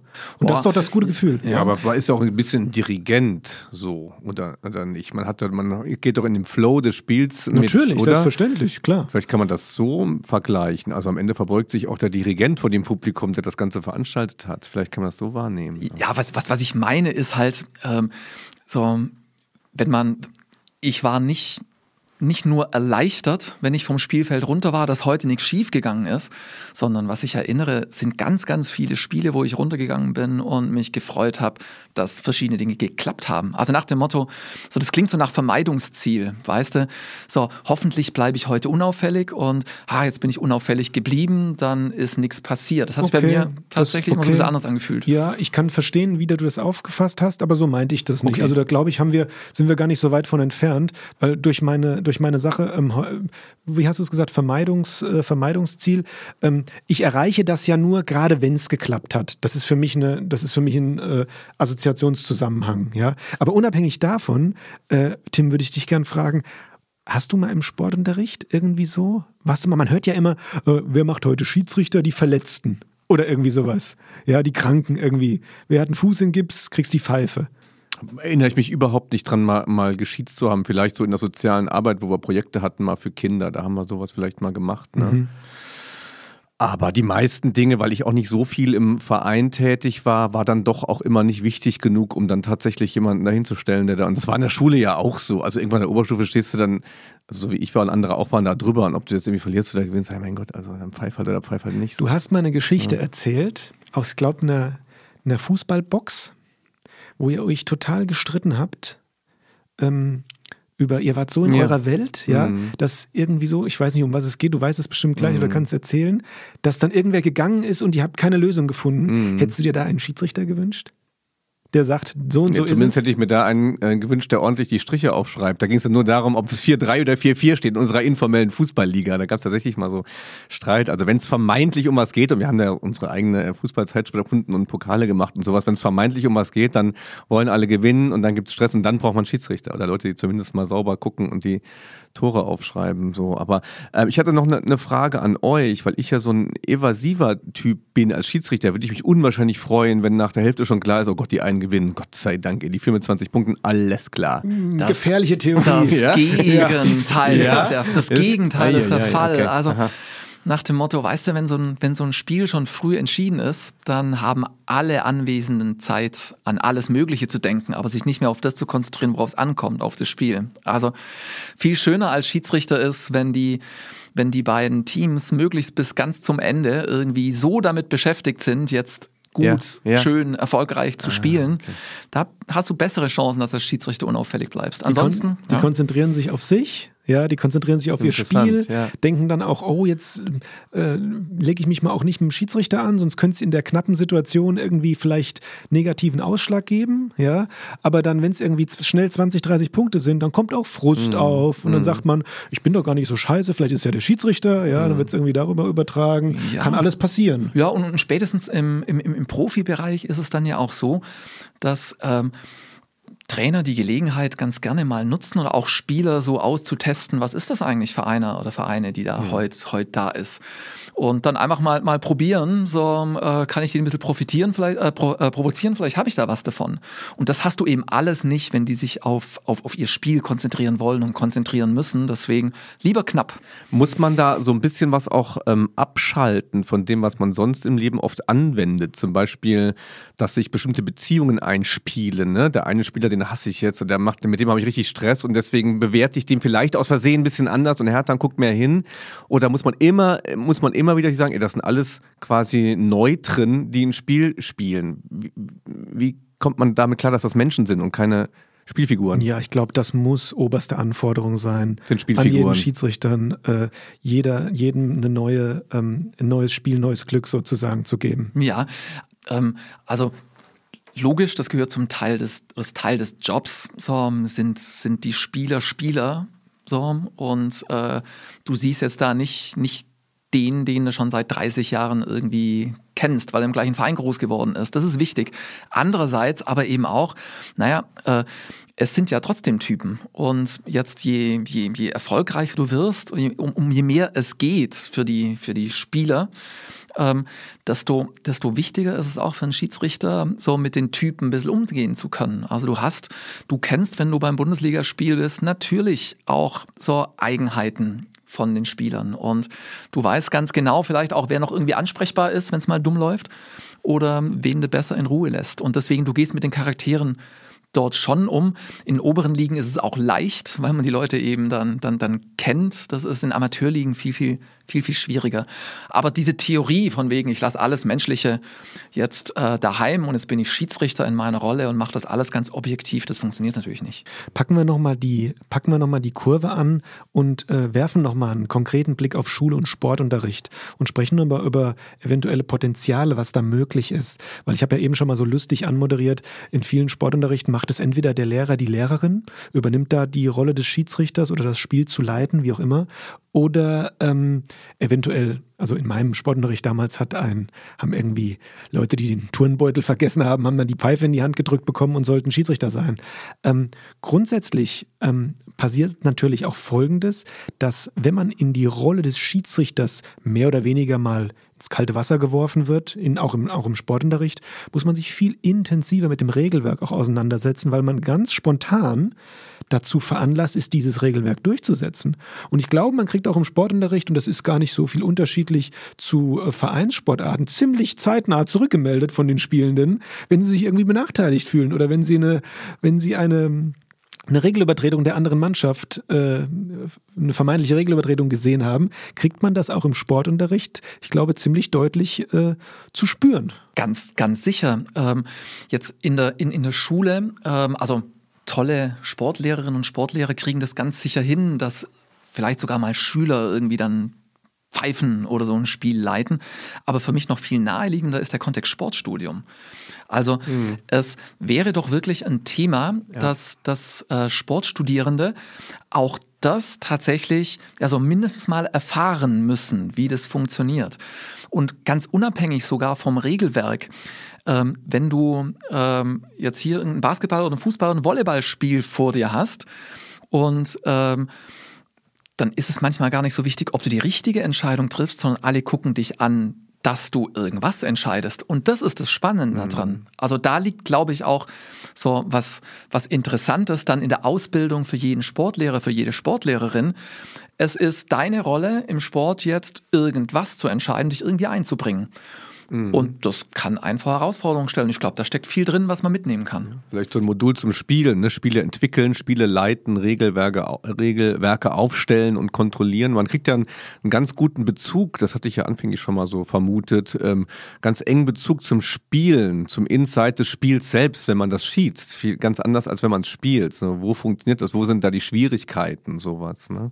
Und da fällt mir jetzt gerade auf, ist doch mit dem, mit dem Fairness Ding wieder so ein, so, so ein Punkt, weil man, man überlegt sich dann ja, was soll jetzt in dem Spiel erlaubt sein oder nicht wenn man es wieder selber mm, spielt, ja, aus diesem ja. Fairness-Gesichtspunkt ja. heraus. So von wegen, was ist jetzt noch okay im Basketball, im Fußball, in anderen Sportarten auch, wenn man nicht durch ein Netz vom Gegner getrennt ist, aber dann sind es keine echten Spiele, haben wir früher mal gesagt. Äh, äh, so, man, man hat ja ein Gespür dafür, ob der, der, der, der Kontakt, den man jetzt gerade abkriegt, so, ob das noch akzeptabel ist oder nicht. Das war auch das, was ich vorher meinte. So, Basketball wird keinen Spaß mehr machen, wenn man sich nicht berühren darf. Also dieses körperlose Spiel, das sind einfach falsch. Ja, also wenn ich das heutzutage immer noch von irgendeinem Redakteur oder Redakteurin äh, in der Zeitung lese, also oh, da läuft es mir eiskalten Rücken runter. Ja, ja siehst du, und, und also, dann, und dann gibt's es halt hält das, sich, ne? aber es hält sich wacker, dieses körperlose Spiel. Ich würde mir am liebsten sagen, hier, Autor XY, wir stellen dich mal in die Bezirksliga drei Minuten auf die Centerposition, da mhm. gucken wir mal, da gucken wir mal, wie da das körperlose Spiel ist. Also ich finde, äh, darf, darf ich noch einmal, ja, selbstverständlich. weil wir das auch schon mal in, in der Zeitschrift Sportpädagogik hatten wir mal ein Heft zum, ich weiß gar nicht mehr, ob das Spielen war oder sowas. Auf jeden Fall ging es da auch um so Spiele erfinden, so genetisch entwickeln. Also wir sind dann so rangegangen, auch mit Studenten haben gesagt, zuerst mal, es ist, Regeln sind dazu da, eine, eine ganz basale Idee zu einem Spiel zu, zu machen, also spielbar zu machen. Wir sind immer rangegangen und gesagt, okay, es muss ein Objekt von A nach B, ja, und die anderen müssen es von B nach A bringen. Das ist alles. So, und dann spielen wir es mal. Und dann merkst du immer, alles klar, ähm, wir verkloppen uns hier. So, und dann, also, okay, jetzt müssen wir eine Regel finden dafür, dass wir uns nicht mehr verkloppen. Und äh, das, das finde ich immer für Schülerinnen und Schüler auch ganz sinnvoll zu erleben. Regeln sind nicht einfach, kommen eigentlich irgendwo her, sondern die machen ein Spiel spielbar. Ne, was du auch schon meintest mit wir vereinbaren Regeln. So, Exakt, ne? also ich, ich, ich finde deswegen auch so Formulierungen ganz schön, wenn man sagt, äh, Regeln ermöglichen ein Spiel. Mhm. Mhm. Und das ist das, was ich meine, wenn ich sage, oder wenn ich schreibe von Spielleitern, äh, ganz bewusst nicht Schiedsrichter sage, sondern Spielleiter, weil es darum geht, es eben möglich zu machen, dass das jetzt hier stattfindet. Ja, und zwar möglichst so, wie sich das irgendwelche ja. Leute überlegt mhm. haben. Ich argumentiere nochmal aus einem Punkt im, im, im Schul- oder von mir aus auch gerne im Studiumbezug ähm, aus der Perspektive der formellen Sportsettings, also aus der Vereine. Ja. Ähm, äh, ich gebe häufig noch ähm, Schiedsrichterausbildung für die Einstiegsstufe und für die fortgeschrittene Stufe in, in, in meinem Landesverband in Hessen. Und was mir dort immer wieder auffällt, ist, dass wenn der Perspektivwechsel mal vom Spieler zum Schiedsrichter passiert ist, dass da doch viele gibt, die das sehr, sehr interessant finden. Aber die Schwelle, diesen Perspektivwechsel mal zu, zu tätigen, die ist mit so vielen, ja, äh, Zuschreibungen, auch teilweise Vorurteilen besetzt, dass das doch viele abschreckt. Und wenn du dann fragst, warum bist du denn überhaupt hier, ist genau das, Ralf, was du eben gesagt hast. Ja, mein Verein hat äh, braucht noch drei auf der Liste, ja, und ich bin mal hier und dann pfeifen sie mal auf diesem, auf diesem äh, Lehrgang und dann äh, lecken doch äh, die eine, der andere Blut. Ganz sicher. Es, es ist doch zuerst mal ist es jetzt so ein bisschen der uncoolere Part im Sport. Also brauchen wir uns, glaube ich, nichts vormachen. Also wenn ich jetzt irgendwie nicht nur äh, schlappe 1,79 groß wäre, sondern 2,15 Meter, dann äh, hätte ich auch unbedingt irgendwie Spieler bleiben wollen und fortsetzen müssen. So, und dann wirst du eben irgendwie Schiedsrichter. Aber das ist halt wie so häufig im Sport, übrigens auch beim Golf. So, wenn man es noch nicht getan hat, ja, Golfschiedsrichter. Und, und da drin ist. Ja. Die absolute Steigerung, die absolute Steigerung Der will Golfschiedsrichter werden. Oh, du lieber Himmel. Nein, du wolltest was anderes sagen. Ja. Nee, also wenn du, wenn, wenn, wenn du mal drin bist und, und das machst, ähm, dann holst du da auch was raus. Und es ist ja, du wirst ja nicht, du wirst ja nicht Schiedsrichter in einer Sportart, die dich nie interessiert hat das ist eben, das ist deine Sportart nach wie vor, ja, eben eine andere Rolle, aber mhm. die funktioniert auch nur deswegen irgendwie, weil dort Spieler, Trainer und Schiedsrichter da sind und du bleibst da im Sport drin. Ich bin gespannt, ihr könnt das ja bei Träume des Sports weiter bearbeiten, was ihr noch gerne schießen würdet. Ja, mit Blick, auf die, mit Blick auf die Uhr müssen wir auch ja. so allmählich äh, in Richtung Träume des Sports gehen. Aber ähm, ja, das ist äh, auf alle Fälle interessante Golfschiedsrichter, komme ich gerade nicht drüber weg. Ja, hört, hört, hört, auf mit der Golfgeschichte. ja, ja, echt, echt total, peinlich ja, nein, langsam. Nein, da musst du jetzt auch zu stehen. Man kann auch Dinge machen, die man sonst anderen Charakteren zuordnet und das Gegenteil ja. beweisen. Du bist ein ziemlich cooler Golfer wahrscheinlich. Äh, ich ich habe hab vorher schon was gesagt, dass ich Schiedsrichter meistens so irgendwie ein bisschen überschätzen in der Art, wie sie so wirken, aber eigentlich bin machen ich schon das, super, machen das super Golfer lässiger. auch. Ja. Das ist vielleicht die super Gemeinsamkeit. Golfer. Ja. Ich spiele nicht so toll, aber ich bin ein guter Golfer. Sehr gut. Ja, jetzt haben wir viele Punkte äh, angesprochen im Thema Schiedsrichterei. Ich weiß gar nicht, wie wir da jetzt eine, ob und wie man überhaupt eine konkrete Quintessenz jetzt hier am Abschluss finden sollte. Eigentlich war das ja lockeres lockeres äh, Gequatsche, teils natürlich auch mit wissenschaftlichem, pädagogischen Bezug über die Schiedsrichterei. Und das war eigentlich unser Ziel auch in dieser Episode. Deshalb kann man eigentlich sagen, Ziel erfüllt. Aber Ralf, hast du noch mal so eine grundlegende Message, wo du sagen würdest, das kann man noch mal so hinausschicken? Ja, natürlich habe ich die mit Blick auf Schiedsrichter ganz besonders. Nämlich, ähm, es ist doch tatsächlich so, dass in ganz vielen, ganz vielen Sportarten, jetzt mal im eng, engsten Sport Artenkontext gedacht, es wirklich an Schiedsrichtern fehlt. Ja, und ähm, jetzt ist, ist Wettbewerb und gegeneinander antreten nicht alles im Sport, das wissen wir alle, ja, aber diese Art von, von, von Sporttreiben, wettbewerbsorientiert, funktioniert nicht ohne Schiedsrichter. Mhm. Und ähm, was für mich ähm, so ein bisschen zu kurz kommt in den letzten, in den letzten Jahren, ist tatsächlich eben, dass, dass, da, dass da Maßnahmen entwickelt werden und Interesse auch generiert wird für diesen Teil des Spiels. Ja, da steckt eine Menge drin. Der Fußball hat es versucht, der hat schöne, schöne Kampagnen gemacht in den letzten, in den letzten Jahren, werde Schiedsrichter. Aber die haben die vor allem deswegen machen müssen, weil ansonsten Sport, Fußball in der Art im Ligenbetrieb hier notwendig, äh, nicht mehr möglich gewesen wäre. Mhm. Und insofern, also auch bei dem, bei dem Thema Schiedsrichtern, da steckt eine Menge Sport drin in vielerlei Hinsicht. Und ähm, da muss man vielleicht auch mal sagen, ey, das hat auch was Lässiges. Referee. Vielleicht ist das Wort auch einfach nicht so werbeträchtig, Schiedsrichter. Das klingt so ja. ein bisschen streng, ja? Es klingt sehr streng. Ja, hat Richter in sich. Haben Und wir schon. Schießen, ja. was ist denn da der englische Begriff für? To ref. To ref? Ja, ja also. Okay. To Oder, a basketball to, game. Ja, to officiate. To officiate, ja. ja sowas. Aber es, äh, interessant ist, dass eine der allerersten äh, sportwissenschaftlichen, äh, ah, eine, eine, eine, wichtige sportwissenschaftliche Arbeit früh entstanden ist zum Thema Schiedsrichter in Deutschland. Das ist von einem Autoren Heisterkamp. Ähm, der spricht dort über die Psychodynamik, um die Tiefenpsychologie der Schiedsrichterrolle. Mhm. Ähm, und der redet genau darüber. Aus der damaligen Zeit heraus schreibt er noch eben, stellt Verbindungen her zwischen dem Richteramt und Schiedsrichtern. Deswegen sind Schiedsrichter auch schwarz mm. gekleidet mm. und die mm. strahlen Autorität aus. Aber ähm, das sind so, so diese, diese uncoole Seite an der, an, an der Stelle. Und Schiedsrichter, vielleicht sollte man da wirklich irgendwie. Wir machen Werbung. Also Kids da draußen, ja. wenn ihr ähm, Referees werden wollt und die Welt damit ein kleines bisschen besser machen wollt, dann ruft uns an. Christian Theis gibt Tipps, wie man da hinkommt. Ähm, Basketball, Fußball, anderes, du hast ja, den Chris, Schlüssel. Ich habe den Schlüssel. Christian Theis gibt Tipps, aber ich muss noch eine Sache wirklich in die Runde werfen und die tut mir immer weh, wenn ich die lesen muss ähm, in den verschiedenen Medien. Und ich habe auch eine sehr, sehr interessante Abschlussarbeit zu dem Thema betreut. Und es ist so, dass insbesondere natürlich auch im Fußball, das ist, kann natürlich auch der Fall sein, was, weil im Fußball einfach am meisten Spiele stattfinden. Da bleibt Basketball und Handball, glaube ich, noch ein bisschen, also die anderen großen Sportspiele ein bisschen von verschont, dass ähm, es eine sehr, sehr, sehr hohe Dropout-Problematik gibt, insbesondere bei jungen Schiedsrichtern, die ähm, Gewalterfahrungen mhm. mitmachen in, in untersten Spielklassen, ja, oder andere Konfliktsituationen, wo sie zumindest laut eigenen Aussagen, die wurden interviewt, nicht adäquat ähm, unterstützt werden. Und letztendlich tut mir das deshalb immer weh, weil ähm, äh, Letztendlich ist es genau das, was Ralf gesagt hat. Der Schiedsrichter ist Teil des Spiels und auch die Jungs in, in den Kreisligen, wie auch immer. Letztendlich ist der Schiedsrichter vor Ort, damit die Jungs gegeneinander spielen oder die Mädels, ja egal, die Jungs und die Mädels gegeneinander spielen können. Und das finde ich eine Problematik, die da muss jede Sportart aufpassen, dass die nicht überhand nimmt, weil sonst gibt es irgendwann gar niemanden mehr, der an der Basis, also im Breitensport, den Job machen möchte. Ja, weil genau wie du gesagt hast, reich wird man dadurch auf keinen Fall. Es ist ja offiziell, glaube ich, eine Aufwandsentschädigung oder wie das steuerrechtlich heißt, weiß ich nicht ganz genau.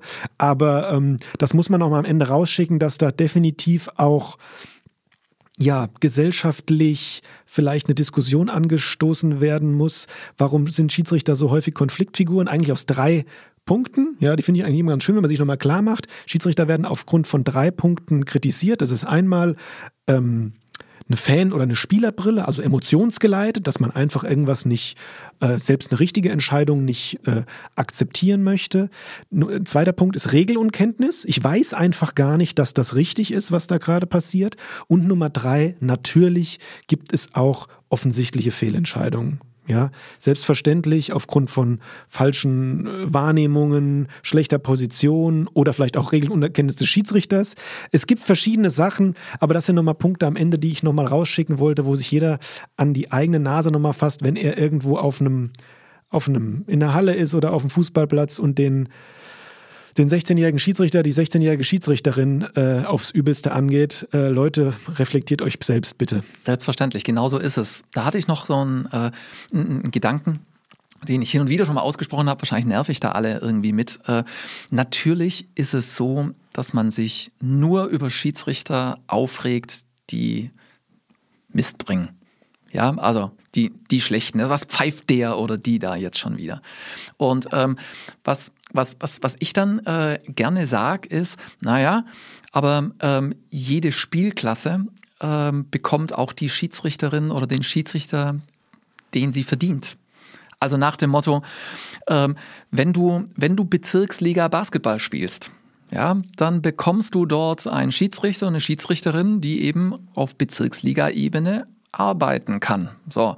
Und wenn du es, wenn, wenn du dir selber zugestehen musst, dass du Fehler machst und den Korbleger mit links halt noch nicht kannst, dann darfst du nicht erwarten, dass da jetzt ein Schiedsrichter kommt, der keine Fehler macht und schon alles hm, kann. Das ist interessant, und, ja. Und insofern eben, also ähm, ja, das gehört mit, mit dazu, dass Schiedsrichter auch daneben liegen und es ist auch es gibt nichts Schöneres, als mal Luft rauszulassen und sich so richtig aufzuregen über die Mistentscheidung, die da getroffen und, und, und um eine Sache noch dazu zu ergänzen, das ist auch absolut okay. Ja, also da, da, um meinen Credo da eben jetzt nicht falsch zu verstehen, natürlich, der Schiedsrichter ist auch in letztendlich, muss er auch seine Rolle so verstehen, dass er auch natürlich Konfliktpersonen ähm, darstellt. Und natürlich dürfen sich auch Leute über den Schiedsrichter aufregen. Das schafft ja Emotionen, das schafft auch irgendwie ähm, äh, ja davon, dass der Sport irgendwie äh, nicht äh, emotionslos bleibt. Natürlich, ja.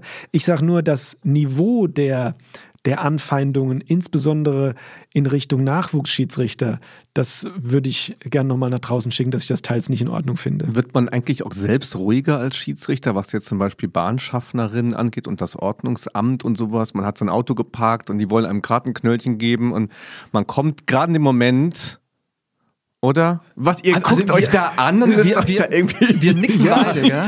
Ja, bleibt dann cool. So, alles klar, die Regel ist so, ich stehe hier im Halteverbot. Okay, alles klar. Kuriose Sit- 15 Ku- Euro. Kurios, Tim, Tschüss. dass du das ansprichst. Ja. Du rastest doch da aus, oder? Also logisch, logisch raste ich aus, irgendwie innerlich. Das gefällt mir auch nicht. Aber, aber was ich jetzt irgendwie so, wo du danach fragst, schon, schon, schon nie meine, ja, ist, Ja, ist ähm, ja, klar, da, da, da ist halt jetzt gerade was, das sollte jetzt so sein und möglicherweise, also der Sheriff hier sagt, sagt Ja. mir jetzt Ja, hier ja. so, so geht's nicht und dann kann ich schon auch sagen, ja gut, der macht, der macht sein, seinen Job an der Stelle, wahrscheinlich hat er recht, oder zumindest weiß ich nicht so genau. Und also ich habe schon den Eindruck, dass es ein so, man erlebt schon viel, äh, auch menschlich auf dem Basketballspielfeld. Das macht dich schon ein bisschen ruhiger. Das lässt an die Pandemie auch ganz gut ertragen mit allen Regeln, die man da so bekommt und sowas. Oh, nee, das nicht unbedingt. Das, das nicht unbedingt, aber Okay, es hat auch seine Grenzen. Ja, genau. Also Leute, das war unser Hauptteil zu unserer Schiedsrichter-Episode. Für alle, die etwas äh, ja, Blut geleckt haben hierdurch oder vielleicht doch mal den Perspektivwechsel wagen wollen. Ich glaube, das beschränkt sich gar nicht unbedingt nur aufs Basketball. Es gibt ja in ganz, ganz vielen Sportarten, ähm, sei es jetzt Kampfrichter, Schiedsrichter, Kampfrichterinnen, Schiedsrichterinnen, wie auch immer, ähm, wenn ihr die Möglichkeit habt, schnappt euch doch mal eine Pfeife oder welches Werkzeug auch immer eure Sportart den Schiedsrichtern in die Hand gibt. Manchmal ist es ja auch eine Fahne oder irgendwie sowas. Ja, ähm, macht das doch mal und schreibt uns gerne, wenn ihr eigene Erfahrungen habt aus dem äh, aus dem Job des Schiedsrichters, schreibt uns die und wir verarbeiten die sehr, sehr gerne. Und wer erwachsen ist und Kinder hat, kann es auch schon im Kinderzimmer mal üben. Da gibt es nämlich auch Regeln, Ralf, ne? dazu äußere ich mich jetzt nicht weiter. Gehen wir raus.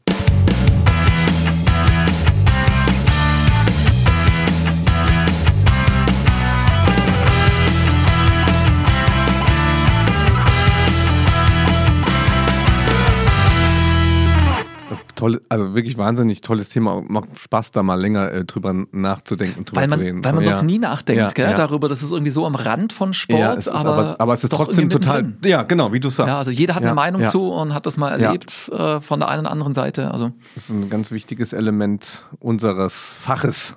Ich bin in manchen Sportarten nicht so tief drin, dass ich mich da manchmal frage, ob es da auch so starke Konflikte wie in Spielsportarten gibt mit Schiedsrichtern oder Kampfrichtern. Also zum Beispiel Team in der Leichtathletik.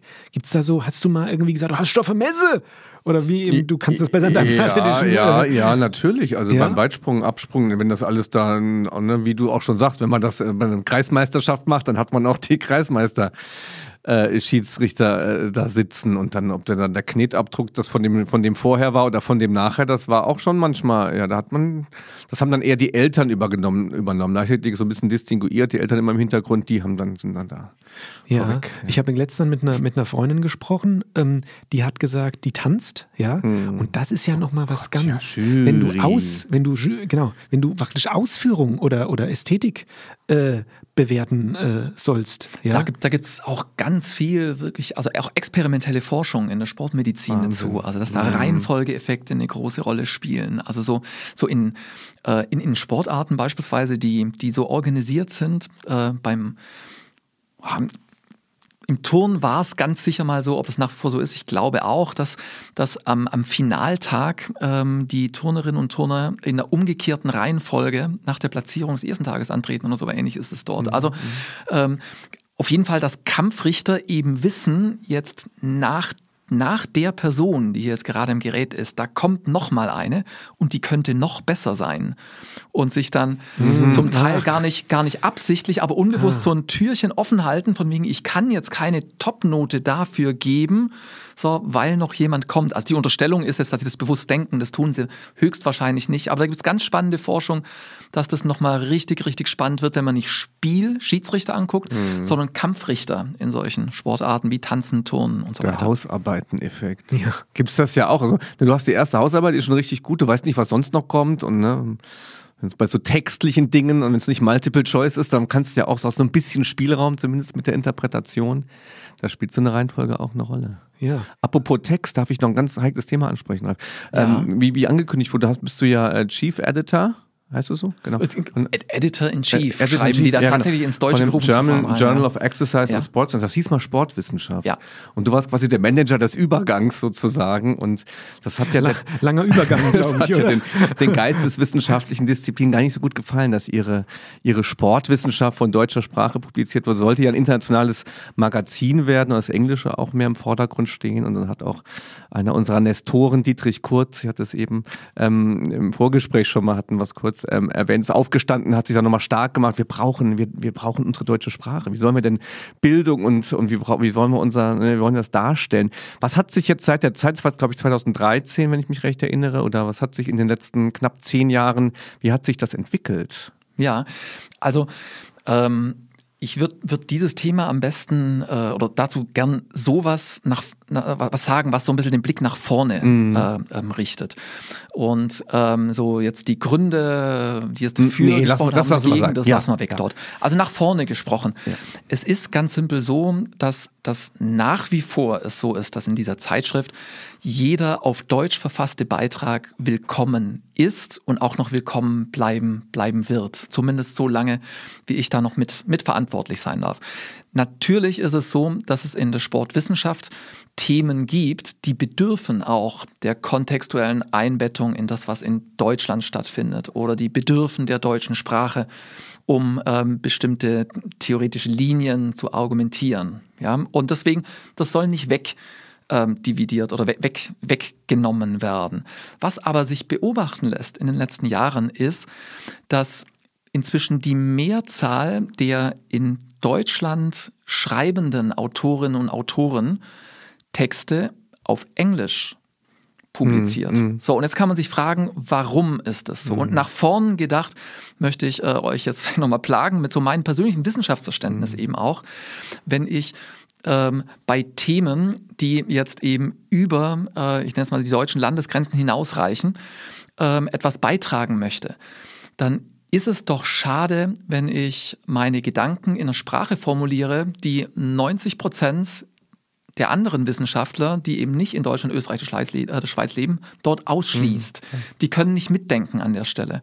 Und insofern jetzt ist es für mich kein Jammer, wenn ähm, ähm, Doktoranden oder Habilitierende oder Wissenschaftlerinnen und Wissenschaftler ähm, jetzt nicht mehr nur auf Deutsch schreiben, sondern auch Englisch publizieren, sondern das ist ein, das ist ein Gewinn, weil dadurch die Zahl der Köpfe, die mitdenken kann, größer wird. Es formiert, wir machen einen neuen Podcast gerade aus, es formiert aber auch eventuell die, die Art der Beiträge äh, oder wie junge Wissenschaftler denken, weil ich glaube, dass sich vor allem ähm, Zahlen auch besser international verbreiten lassen als Worte. Also viel ist ja lost in translation, wenn ich als nicht-native ähm, English Speaker äh, Bildungstheorien beschreibe, unwahrscheinliche Probleme damit. Dann ist es doch ein bisschen leichter. Ich habe gut gemessen und habe Zahlen, die international wirkungsvoll sind. Ich habe die Befürchtung, dass viele junge Geisteswissenschaftlerinnen und Geisteswissenschaftler dann doch zögern und sagen, ja, okay, wir messen lieber das spielt eine Rolle, aber das sind unter Umständen jetzt auch Language Skills. Mhm. Also mir fällt es auch leichter, äh, auf Deutsch zu schreiben als auf Englisch. Ich brauche länger, um mhm. auf Englisch zu schreiben. Aber es ist so ein bisschen die, die Frage, ähm, wo der Zug hinfährt. Mhm. mhm. Und aus, aus, aus meinem, meinem Wissenschaftsverständnis nach ist es wichtig, dass die, die guten Gedanken, die wir an Universitäten fassen dort, dass wir die in einer Art und Weise aufbereiten, die verfügbar machen, jetzt eben nicht nur einer kleineren Gruppe Klar. von Wissenschaftlern, sondern den vielen, vielen, die des Deutschen nicht mächtig sind mhm. und das vielleicht auch aufgreifen wollen oder können. Und damit möchte ich nicht wegdividieren und mhm. das nochmal ganz deutlich zu sagen, äh, dass, dass es Themen gibt, da ist es sinnvoller, und notwendig, vielleicht sogar auf Deutsch mhm. ähm, zu schreiben. Ich habe ja einen wahnsinnigen Vorteil, wenn ich Engländer oder Amerikaner bin, dass meine Muttersprache ist, gerade in sag mal, so geisteswissenschaftlichen, philosophischen Zusammenhängen. Also da das zu übersetzen, oder ich muss ja, ich, ich muss ja die Denke von, von Grund auf haben. Ich müsste es ja eigentlich fast schon einen Fonds geben, internationalen, der nicht englischsprachige unterstützt, diese Werke nochmal wirklich deutlich ähm, zu überarbeiten, durchzugehen. Ich glaube, selbst die gut Englisch sprechen, kommen nie an das Niveau ran eines Native Speakers. Das glaube ich tatsächlich auch, oder es dauert zumindest sehr, ja, sehr lange. Ja. Aber deswegen ist Entwicklung so schön. Also ich meine, wir haben äh, im Jahr 2021 äh, mehr als 200 ähm, Beitragseinreichungen bekommen in der Zeitschrift. Davon ähm, waren etwa, ähm, ich möchte mir jetzt nicht definitiv festlegen, weil ich es nicht gezählt habe, aber etwa zwischen der Hälfte und zwei Drittel der Beiträge auf Englisch eingereicht. Und der Großteil der auf der, der Beiträge, die aus Deutschen eingereicht werden, sind mittlerweile auch aus Englisch. Wir haben auf Wie Englisch viel, wie viel publiziert ihr im Jahr? Wie viele Beiträge kommen davon, äh, Größen, werden gedruckt? Größenordnung ähm, haben wir publiziert im letzten Jahr um die 80 Beiträge, 90 Beiträge dort. Ja. Aber die richtig spannenden Zahlen sind eben, dass, also beispielsweise auch aus eurer, aus eurer Disziplin, äh, inzwischen regelmäßig Beiträge eingehen zu Themen von äh, Menschen, die sagen, das möchte ich auf Englisch aufschreiben. Und die Zeitschrift hat sich, hat sich vor allem, also was die Beitragszahlen anbelangt, gut entwickelt mit Blick auf die Wissenschaftlerinnen und Wissenschaftler in Deutschland. Und als wir vor zehn Jahren die Zeitschrift noch im älteren Format übernommen haben, da äh, sah es mal kurze Zeit so aus, als ob wir den Laden dicht machen müssen, weil sich Wissenschaftlerinnen und Wissenschaftler in Deutschland nicht mehr daran beteiligt haben. Und dieser Trend hat sich umgekehrt. Ja, das ist ja schön zu hören, dass ähm, dieser Trend in die Richtung ging. Aber ich würde gerne eine Sache aufgreifen. Den Laden dicht machen. Ja, ich wollte auch sagen, also wenn man den Ralf schon mal, schon mal, schon mal da hat, ich wollte den Exkurs jetzt gerne noch anschließen, aber wir, wir mach machen den, ihn zu. Mach den auch noch Nein, weiter. nein, ich nein, nein. Ein Freund, es war ein friendly reminder. Das wäre jetzt, das jetzt äh, Ralf Brandt Verschwendung gewesen, wenn wir ihn jetzt äh, beim, als Schiedsrichter hätten hier rausgehen lassen und nicht nur den kleinen Exkurs zumindest mal Nein, gemacht hätten. Also das ist ein spannendes okay. Thema und ähm, bin gespannt, wie es mit der Zeitschrift, der Zeitschriftenlandschaft auch in der Sportwissenschaft weitergeht. Und das war eine, glaube ich, eine, eine, äh, eine, eine Entwicklung, die, die lag ja einfach in der Luft. Also das ist ja alles international und insofern alles gut, wie die Jugendlichen sagen, wenn es nur so halb gut ist. Ja, Wird das immer noch gesagt? Ja, Alles gut? sehr viel. Ja, sehr viel, okay. Und wir gucken mal, was Ja. auch noch alles so gut ist und vor allem in unseren Köpfen rumschwirrt. Und wir machen noch einen ganz, ganz kurzen Ausblick, in, um im internationalen Kontext zu bleiben. Dreams in Sports.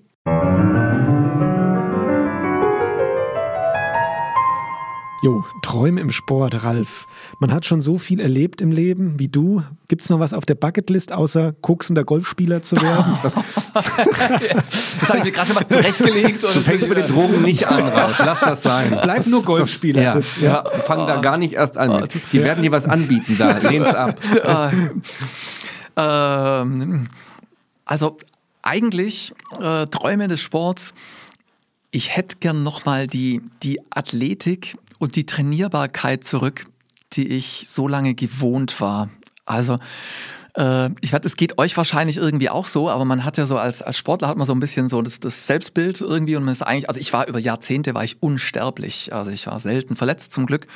Und äh, Kräfte unendlich. Und dann konnte man nach dem Sport auch noch feiern, solange man will. Und äh, ah, das hätte ich gern nochmal zurück. Da erinnere ich mich immer wieder dran, wenn ich mit Sportstudierenden dann irgendwie unterwegs bin, äh, also auf Exkursionen beispielsweise, je nachdem, wo man da unterwegs ist. So, die setzen auch jeden Abend nach dem Sport dann nochmal so irgendwie einen drauf und man selber denkt sich, ah nee, jetzt gehst du laufen, lieber und bei dir ins laufen gerade die heute Nachrichten. Und So, so, so in etwa. Und deswegen, also Träume des Sports, ähm, ich, ich hätte nochmal, wenn ich mir wirklich alles wünschen darf, dann hätte ich nochmal gern so ein bisschen die Athletik, die Athletik von damals. Das ist ein schöner Traum in der Total, Tat. ja, in Träumen Ja. ist alles erlaubt. Ja. Das, es gibt ja manche Träume bei uns, die lassen sich ja vielleicht noch verwirklichen. Der leider nicht mehr wahrscheinlich. Es bleibt ein Traum. Das steht zu befürchten. Ja. Das steht zu befürchten. Also ich möchte nicht jammern, so eigentlich, ich bin ganz, ganz, ganz zufrieden mit, mit, mit, mit mir und dem, was mein, was Körper, Geist und Seele noch hergeben.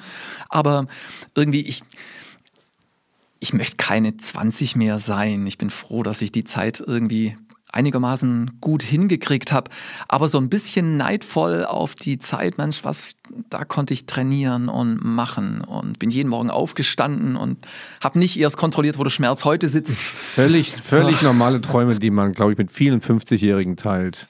Da habe ich noch fünf Jahre Zeit und kann mich weiterhin mit den Sportstudenten messen. Nee, ich habe da auch aufgegeben. Das ist, man hört da, hört da irgendwann mit auf. So, wenn man, wenn man äh, an dem Moment, wo man denkt, oh, die Studenten, das könnten jetzt meine Kinder sein, dann wird's Ich, man ich, alt. Ich, ich würde es noch auf den Punkt bringen, so, so in dem Augenblick, in dem Studierende das Du nicht mehr annehmen können. Ja. Also das, das finde ich so irgendwie, vielleicht hören so ein paar irgendwie äh, Kollegen auch zu. Ähm, euch geht es bestimmt irgendwann auch mal so oder ihr habt es bereits selber erfahren, so wenn man, wenn man selber Sport studiert hat, dann, dann, Hm. dann ist man noch so richtig Sportstudent und dann wird man junger Dozent und dann ist alles lässig und man wird auf die Partys eingeladen und Christian noch. die finden einen alle großartig und dann passiert so ganz langsam, Langsam. so, So, ein- wächst so, du da so, ein raus. Aus, so ein Ausfaden. Genau, richtig. Ja. Und irgendwann merkst du so, dass die, dass die es nicht mehr lässig finden, dass du auf der Party austauschst, sondern was macht der, was macht der Lehrer hier? Wo, wobei, wobei ich den großen Vorteil habe, du vielleicht auch noch ein bisschen, dass die 90er zurück sind. Stimmt. Also, Man kann, wieder, kann- man kann wieder mitsingen. ich kann mitsingen. Ja. Was, Sehr was, was ich da besonders erstaunlich finde, ist, dass, dass selbst die Sportstudierenden heutzutage noch jetzt irgendwie Schlager für den letzten Schrei halten, Mhm. je nachdem, wo du bist. Ähm, für Sportstudierende sind Schlager, glaube ich, immer gerade der letzte Schrei. Du darfst oder? nur einen Fehler nicht machen und sagen, äh, das ist doch gecovert, das Lied, das gab's doch schon früher und Ja. sowas. Das, das, das musst du verheimlichen, Das dass du das weißt. das macht Ja. dich wieder alt, ja. Letztes war eine, eine Studentin schön. in der Prüfung, die hatte so ein bisschen Prüfungsangst und dann meinte ich nachher, ja, es war doch irgendwie ganz gut, wir haben es doch irgendwie so echt so angenehm gemacht und so, ja, aber äh, so bei älteren Menschen habe ich immer so ein bisschen Angst. Uh, das war ganz schöne. Backpfeife. Ja. genau. Also, ja, bevor Tim seinen resignierten Traum. Ah, resi resigniert bin ich nicht, ich wollte es nur mal gesagt haben. So, also. Nein, Spaß. äh, ähm, hau ich mal was ganz Materialistisches raus. Ich habe nämlich heute ähm, Morgen äh, auf Social Media ein, lustigerweise wird mir das häufiger angezeigt, warum auch immer. Wahrscheinlich bin ich äh, ähm, getrackt schon irgendwie, dass ich das irgendwie mir länger anschaue. Ich würde gern mal, und das kann man noch erreichen, auch wenn ihr jetzt sagt, hey, das ist bestimmt irgendwie Millionärspielzeug oder irgendwie sowas, aber habt ihr schon mal ein E-Surfboard gesehen? So ein, so ein E-Wakeboard? So ein Surfbrett mit einem, mit einem Elektromotor? Nee. hast du das gerade erfunden oder gibt's das? Nee, das gibt's Nee, wirklich. habe ich nicht gesehen. Nee, wird immer in so Videos äh, in Dubai gedreht, wo äh, dann äh, auf so einem, so einem Elektro-Wakeboard, du brauchst keine Wellen, ja, und du gleitest einfach so übers, übers Meer und ich finde, das sieht ganz toll aus und das äh, Kannst du noch schaffen. Ja, Ja, ist nicht so ein, wollte ich jetzt nur mal preisgeben, dass Ja. ich das irgendwie, das Gefühl gerne mal hätte, mich da so übers flache Meer treiben zu lassen. Gut. Ja. Ja. Ich bin ja schon, Ralf, ich muss ehrlich sagen, das ist meine nicht eine gute Disziplin für mich, Träume des Sports. Träume des Sports. Tim haut hier immer solche, ja, teilweise auch philosophisch, Nee, selbstkritische. bei mir sind es immer knappe Spiele, die ich in letzter Sekunde entscheide. Ja, oder das, genau. Oder dass du irgendwen trainierst. Oder dass jemand drin, der in letzter Sekunde ein Spiel entscheidet. Genau, So, ja. ja. Also entweder entscheidet er selbst die Spiele oder ich. Und ich tue mir mir schwer, bei Träume des Sports ist bei mir immer, Tim sagt ja immer, das sind keine Träume, sondern Vorhaben. Vorhaben des Ja. Sports. Das Christian liegt aber sicher auch mit dem Alter zu tun. Christian Theis präsentiert seine Vorhaben des Sports. Ja. Ich habe einen Traum, der könnte aber vielleicht tatsächlich auch ein Vorhaben sein diesmal. Und zwar, ähm, ich würde gerne mal ein, entweder ein Fitnessgerät ein, oder ein Sportgerät oder ein Trend so weit erfinden, entwickeln, dass ich damit unfassbar reich werde. Und dir Also dann ein E-Wakeboard kaufen. wir dann ein E-Wakeboard kaufen, Okay. mit, dem, ich dich nach Dubai einlade. Weil das finde ich total faszinierend. Diese Leute, die zum Beispiel Zumba und sowas erfinden, denke ich mal, es kann doch nicht so schwer sein. Du machst was relativ Leichtes, hast dann noch irgendwie Musik dazu und lizenzierst das und das machen wir ja, mache ich ja manchmal auch im Seminar. Man kann ja aus sehr simplen Dingen, wenn man verkaufen kann und die richtigen Dinge tut und Profisportler hinzunehmen, die sagen, ja, ja, habe ich ausprobiert, wirkt mega, kann man ja alles verkaufen. Würde ich gerne mal machen. Okay, ähm, also überrascht mich diese, diese auf, auf das Materielle Ja. hin äh, ausgerichtete. Ja, Ambivalenz. ja, ja, Ja. Aber Geld, äh, einfach Geld, so dann so, so Aktien und sowas und immer mehr so davon kriegen und nur wegen so einem blöden Fitnesstrend oder sowas, weißt du, dass ich ein Nudelholz erfunden habe, mit dem man nach vorne und zurück rollt und dann nenne ich das auf Englisch und dann produziere ich das in, in China für 2 Euro und verkaufe es für 180. So, so geht das doch. wahrscheinlich. Ich denke, das ist ein Plan. Also Können wir nicht mal irgendwie einen, einen Markennamen schon mal droppen? Soll irgendwie, soll dein, soll dein Name mit drin sein? So App, Bindle, App. Ich App weiß, Flag, das, würde, das würde ich andere en, entscheiden lassen. Ich will nur so die Bindeln. Grundidee haben. Bin, bin, bindeln. Bindeln wenn, wenn, wenn, wenn, überhaupt wenn, wenn, die Leute, wenn die Leute einfach irgendwann so, die Jugendlichen in der Ecke sagen, ey, sollen wir Yeah. irgendwie, Well, sollen, sollen wir mal skaten Hast du gehen heute schon oder, oder, oder? Basketball joggen? Well, I go for a little bindle right now. Genau, lass, lass uns bindeln gehen. Das wär's. Danke, Ralf. Das, ist, das macht den Traum irgendwie komplett, finde ich. I enjoy- Sprache nach mir verändern. Ja, Toll. I enjoyed my Bindle last night. Ja. Go, come on, bindle with me. Ja. ja. Das sind richtige Träume. Wird aber nicht passieren. Aber so, so Schlitzohrigkeit so im, im, im Wirtschaftsbereich, das habe ich immer so ein bisschen auch ähm, bewundert, wer das so kann. So, ich habe eine Idee und dann zack, zack, zack, kenne ich die Leute, dann bringe ich es auf den Markt und sowas. Ralf, hattest du auch nicht viel mit zu tun, ne? Oder so, du guckst so ein bisschen äh, Mit fremd. Nee, tatsächlich, ähm, so, ähm, ich weiß nicht, wie das, wie das dir ging. Ähm, in meiner Zeit, in der ich habilitierte, da ist man sich ja nicht so sicher, ähm, ob das jetzt klappen kann mit einer akademischen Karriere oder nicht. So und in der Zeit hatte ich mit äh, einem äh, zweiten Doktoranden in Stuttgart äh, ein, ein kleines eine kleine Firma gegründet, ein kleines Unternehmen und das gibt's tatsächlich immer noch. Das ist die GmbH Siehst du. geworden. Und ähm, Was macht wird- ihr? Wir machen betriebliche Gesundheitsförderung, Na, betriebliches Gesundheitsmanagement. Das Schöne daran Siehst du, man ist, kann mit allem Geld verdienen. Kann, kann, man, kann man brandeln? Nein, das, also, das, ist das, Schöne, äh, das Schöne ist, die Menschen können ja googeln, also äh, in welcher GmbH äh, ich dort Ja. beteiligt bin. Das Allerschönste daran ist, dass ich da ja zum Glück kein Geld mehr verdienen muss, es auch nicht mehr brauche, weil das dann ähm, tatsächlich Sportstudierende waren, ähm, die ihre äh, Diplomarbeit bei mir geschrieben haben, die mittlerweile ähm, als, als Geschäftsführer ähm, dieses Unternehmen dort leiten. Also ich bin da eigentlich ist doch super. Das ich bin, ich bin, bin, bin, zieh da nicht mehr Geld raus oder so irgendwas, sondern bin da beteiligt als Gründungsgesellschafter. Ähm, und da ist schon was draus geworden. Cool. Deswegen, Geld Ja, verdienen ja. ist mir nicht völlig fremd. Aber ähm, nicht ja. mehr, brauchst du jetzt nicht mehr. oh, ich, bin, ich bin, bin glücklich mit Golf. Alles klar. Ja, das passt ja auch dazu. Haben wir die Kurve nochmal genommen. Das Golf, das, da muss man wirklich aufpassen mit dem, was man so neu. Diese Frage hat immer dazu geführt, was hast du bei in der Pandemie Neues gelernt? Hat immer dazu geführt, dass die ganze Zeit lang bei Sebastian Ruin Ja. was, glaube ich, Yoga oder Meditieren, die ganze Zeit lang immer das zum Thema gemacht wurde. Ja, ja selbst Also, schuld. ja, selbst schuld, wenn er da irgendwas Neues macht. Ich wollte gerade sagen, also manchmal muss man auch einfach sich Ja, neuen. Sachen verweigern. Ja. Oh, ich habe mir gestern beim Brandeln den Rücken rausgehauen. Fast hätte ich Golf gespielt, aber ich habe es dann doch Gott sei Dank sein lassen. Na gut, okay.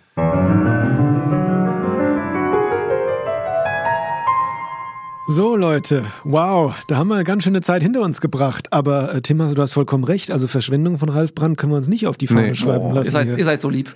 Ja. genau. Ich habe da, dafür, warten, dafür warten da schon Leute bei mir im Büro und sowas. Aber ist mir alles völlig egal, weil das war wirklich wundervoll, Ralf. Ah, Ich danke. versetze andere Danke. Menschen wegen dir Da, gerade. danke für die Blumen. Also mir Völlig hat es auch zu Recht. Spaß gemacht, weil ich ja auch Fan von euch bin. Ihr seid, ihr, ihr seid so ein bisschen meine, meine Fortbildung. Also nach dem Motto jetzt Sportpädagogik, Didaktik und solche Dinge, Erziehung, Bildung sind jetzt ja nicht irgendwie direkter Gegenstand von dem, was ich als Sportpsychologe in Mhm. meiner Forschung mache. Und insofern ein bisschen an Themen dran zu bleiben bei euch ist ganz leicht. Insofern, äh, es war mir eine Ehre. Ja, und schön, dass wir auch dein, zu deinem Tapetenwechsel beitragen konnten. Ja? Ja. Also jetzt mal andere. Hast du, äh, man muss ja noch, das müssen wir jetzt noch mal reinschicken. Du warst eine kurze Zeit hier gewesen in Mainz. Lö- Löse mal auf. du hast gearbeitet an der gearbeitet sogar, Universität. Ja. Ja, also äh, tatsächlich ist es so, dass ich ähm, einige Monate wissenschaftlicher Mitarbeiter an der Universität Mainz war. Eigentlich tatsächlich war es Time, gib mal einen Timeframe. Wir haben keinen. Timeframe ähm, 1998, 97, 98 und die Geschichte das war, dahinter. als Kaiserslautern deutscher Meister geworden ist, Ach liebe Kinder da draußen. Ach du liebe ja. Das war in der, das war in der Zeit, ach, oh, das ist historisch interessant, das war in der Zeit, äh, ähm, als ähm, ich hier, also ich war in der Sportinformatik bei Jürgen Perl angestellt, da ging es um Tessie, Spielbeobachtung, Wolf Mietling und Jürgen Perl Informatik reingearbeitet. 98, liebe Leute, es gab noch nicht mal ein Handy. Nein, aber wir hatten was ganz, ganz, ganz Es Besonderes, gab Windows nämlich 98. na, ich habe im, im, im VisiVic-Modus, what you see is what you get. äh, nein, aber das, das Aufregende war, dass aus dieser Zeit meine Mac- und Apple-Nerdigkeit rührt. Denn ich schlug hier auf bei Jürgen Perl ähm, in der Sportinformatik und der hatte dort äh, Apple Macintosh stehen. Ui, Und okay. da war das echt so was super nerdig Besonderes. Ja, und, interessant, Und, ja. ich, und, und, und da, ich fand mich auch viele Jahre so richtig cool, dass ich so ein Apple-Mensch bin und nicht irgendwie Windows nutze. Und das ärgert mich fast ein bisschen, dass es jetzt jeder darf. Die anderen Aber ich sag mal, das habe ich gelernt an der Uni Mainz. Boah, aber Oh. Ralf, sei mal ehrlich, die, die, die Anfänge der 2000er war so im Thema Datenaustausch doch fast unmöglich, oder? So in den Anfängen hier äh, Windows-PC, Apple-PC, da war doch, da war eine schwere Zeit für dich, oder? Oh, also ich, ich fand es super aufregend, aber ich Ja. erinnere mich daran, dass äh, die, die, die Universität in Konstanz dann irgendwann E-Mail einführte als Kommunikationsmittel.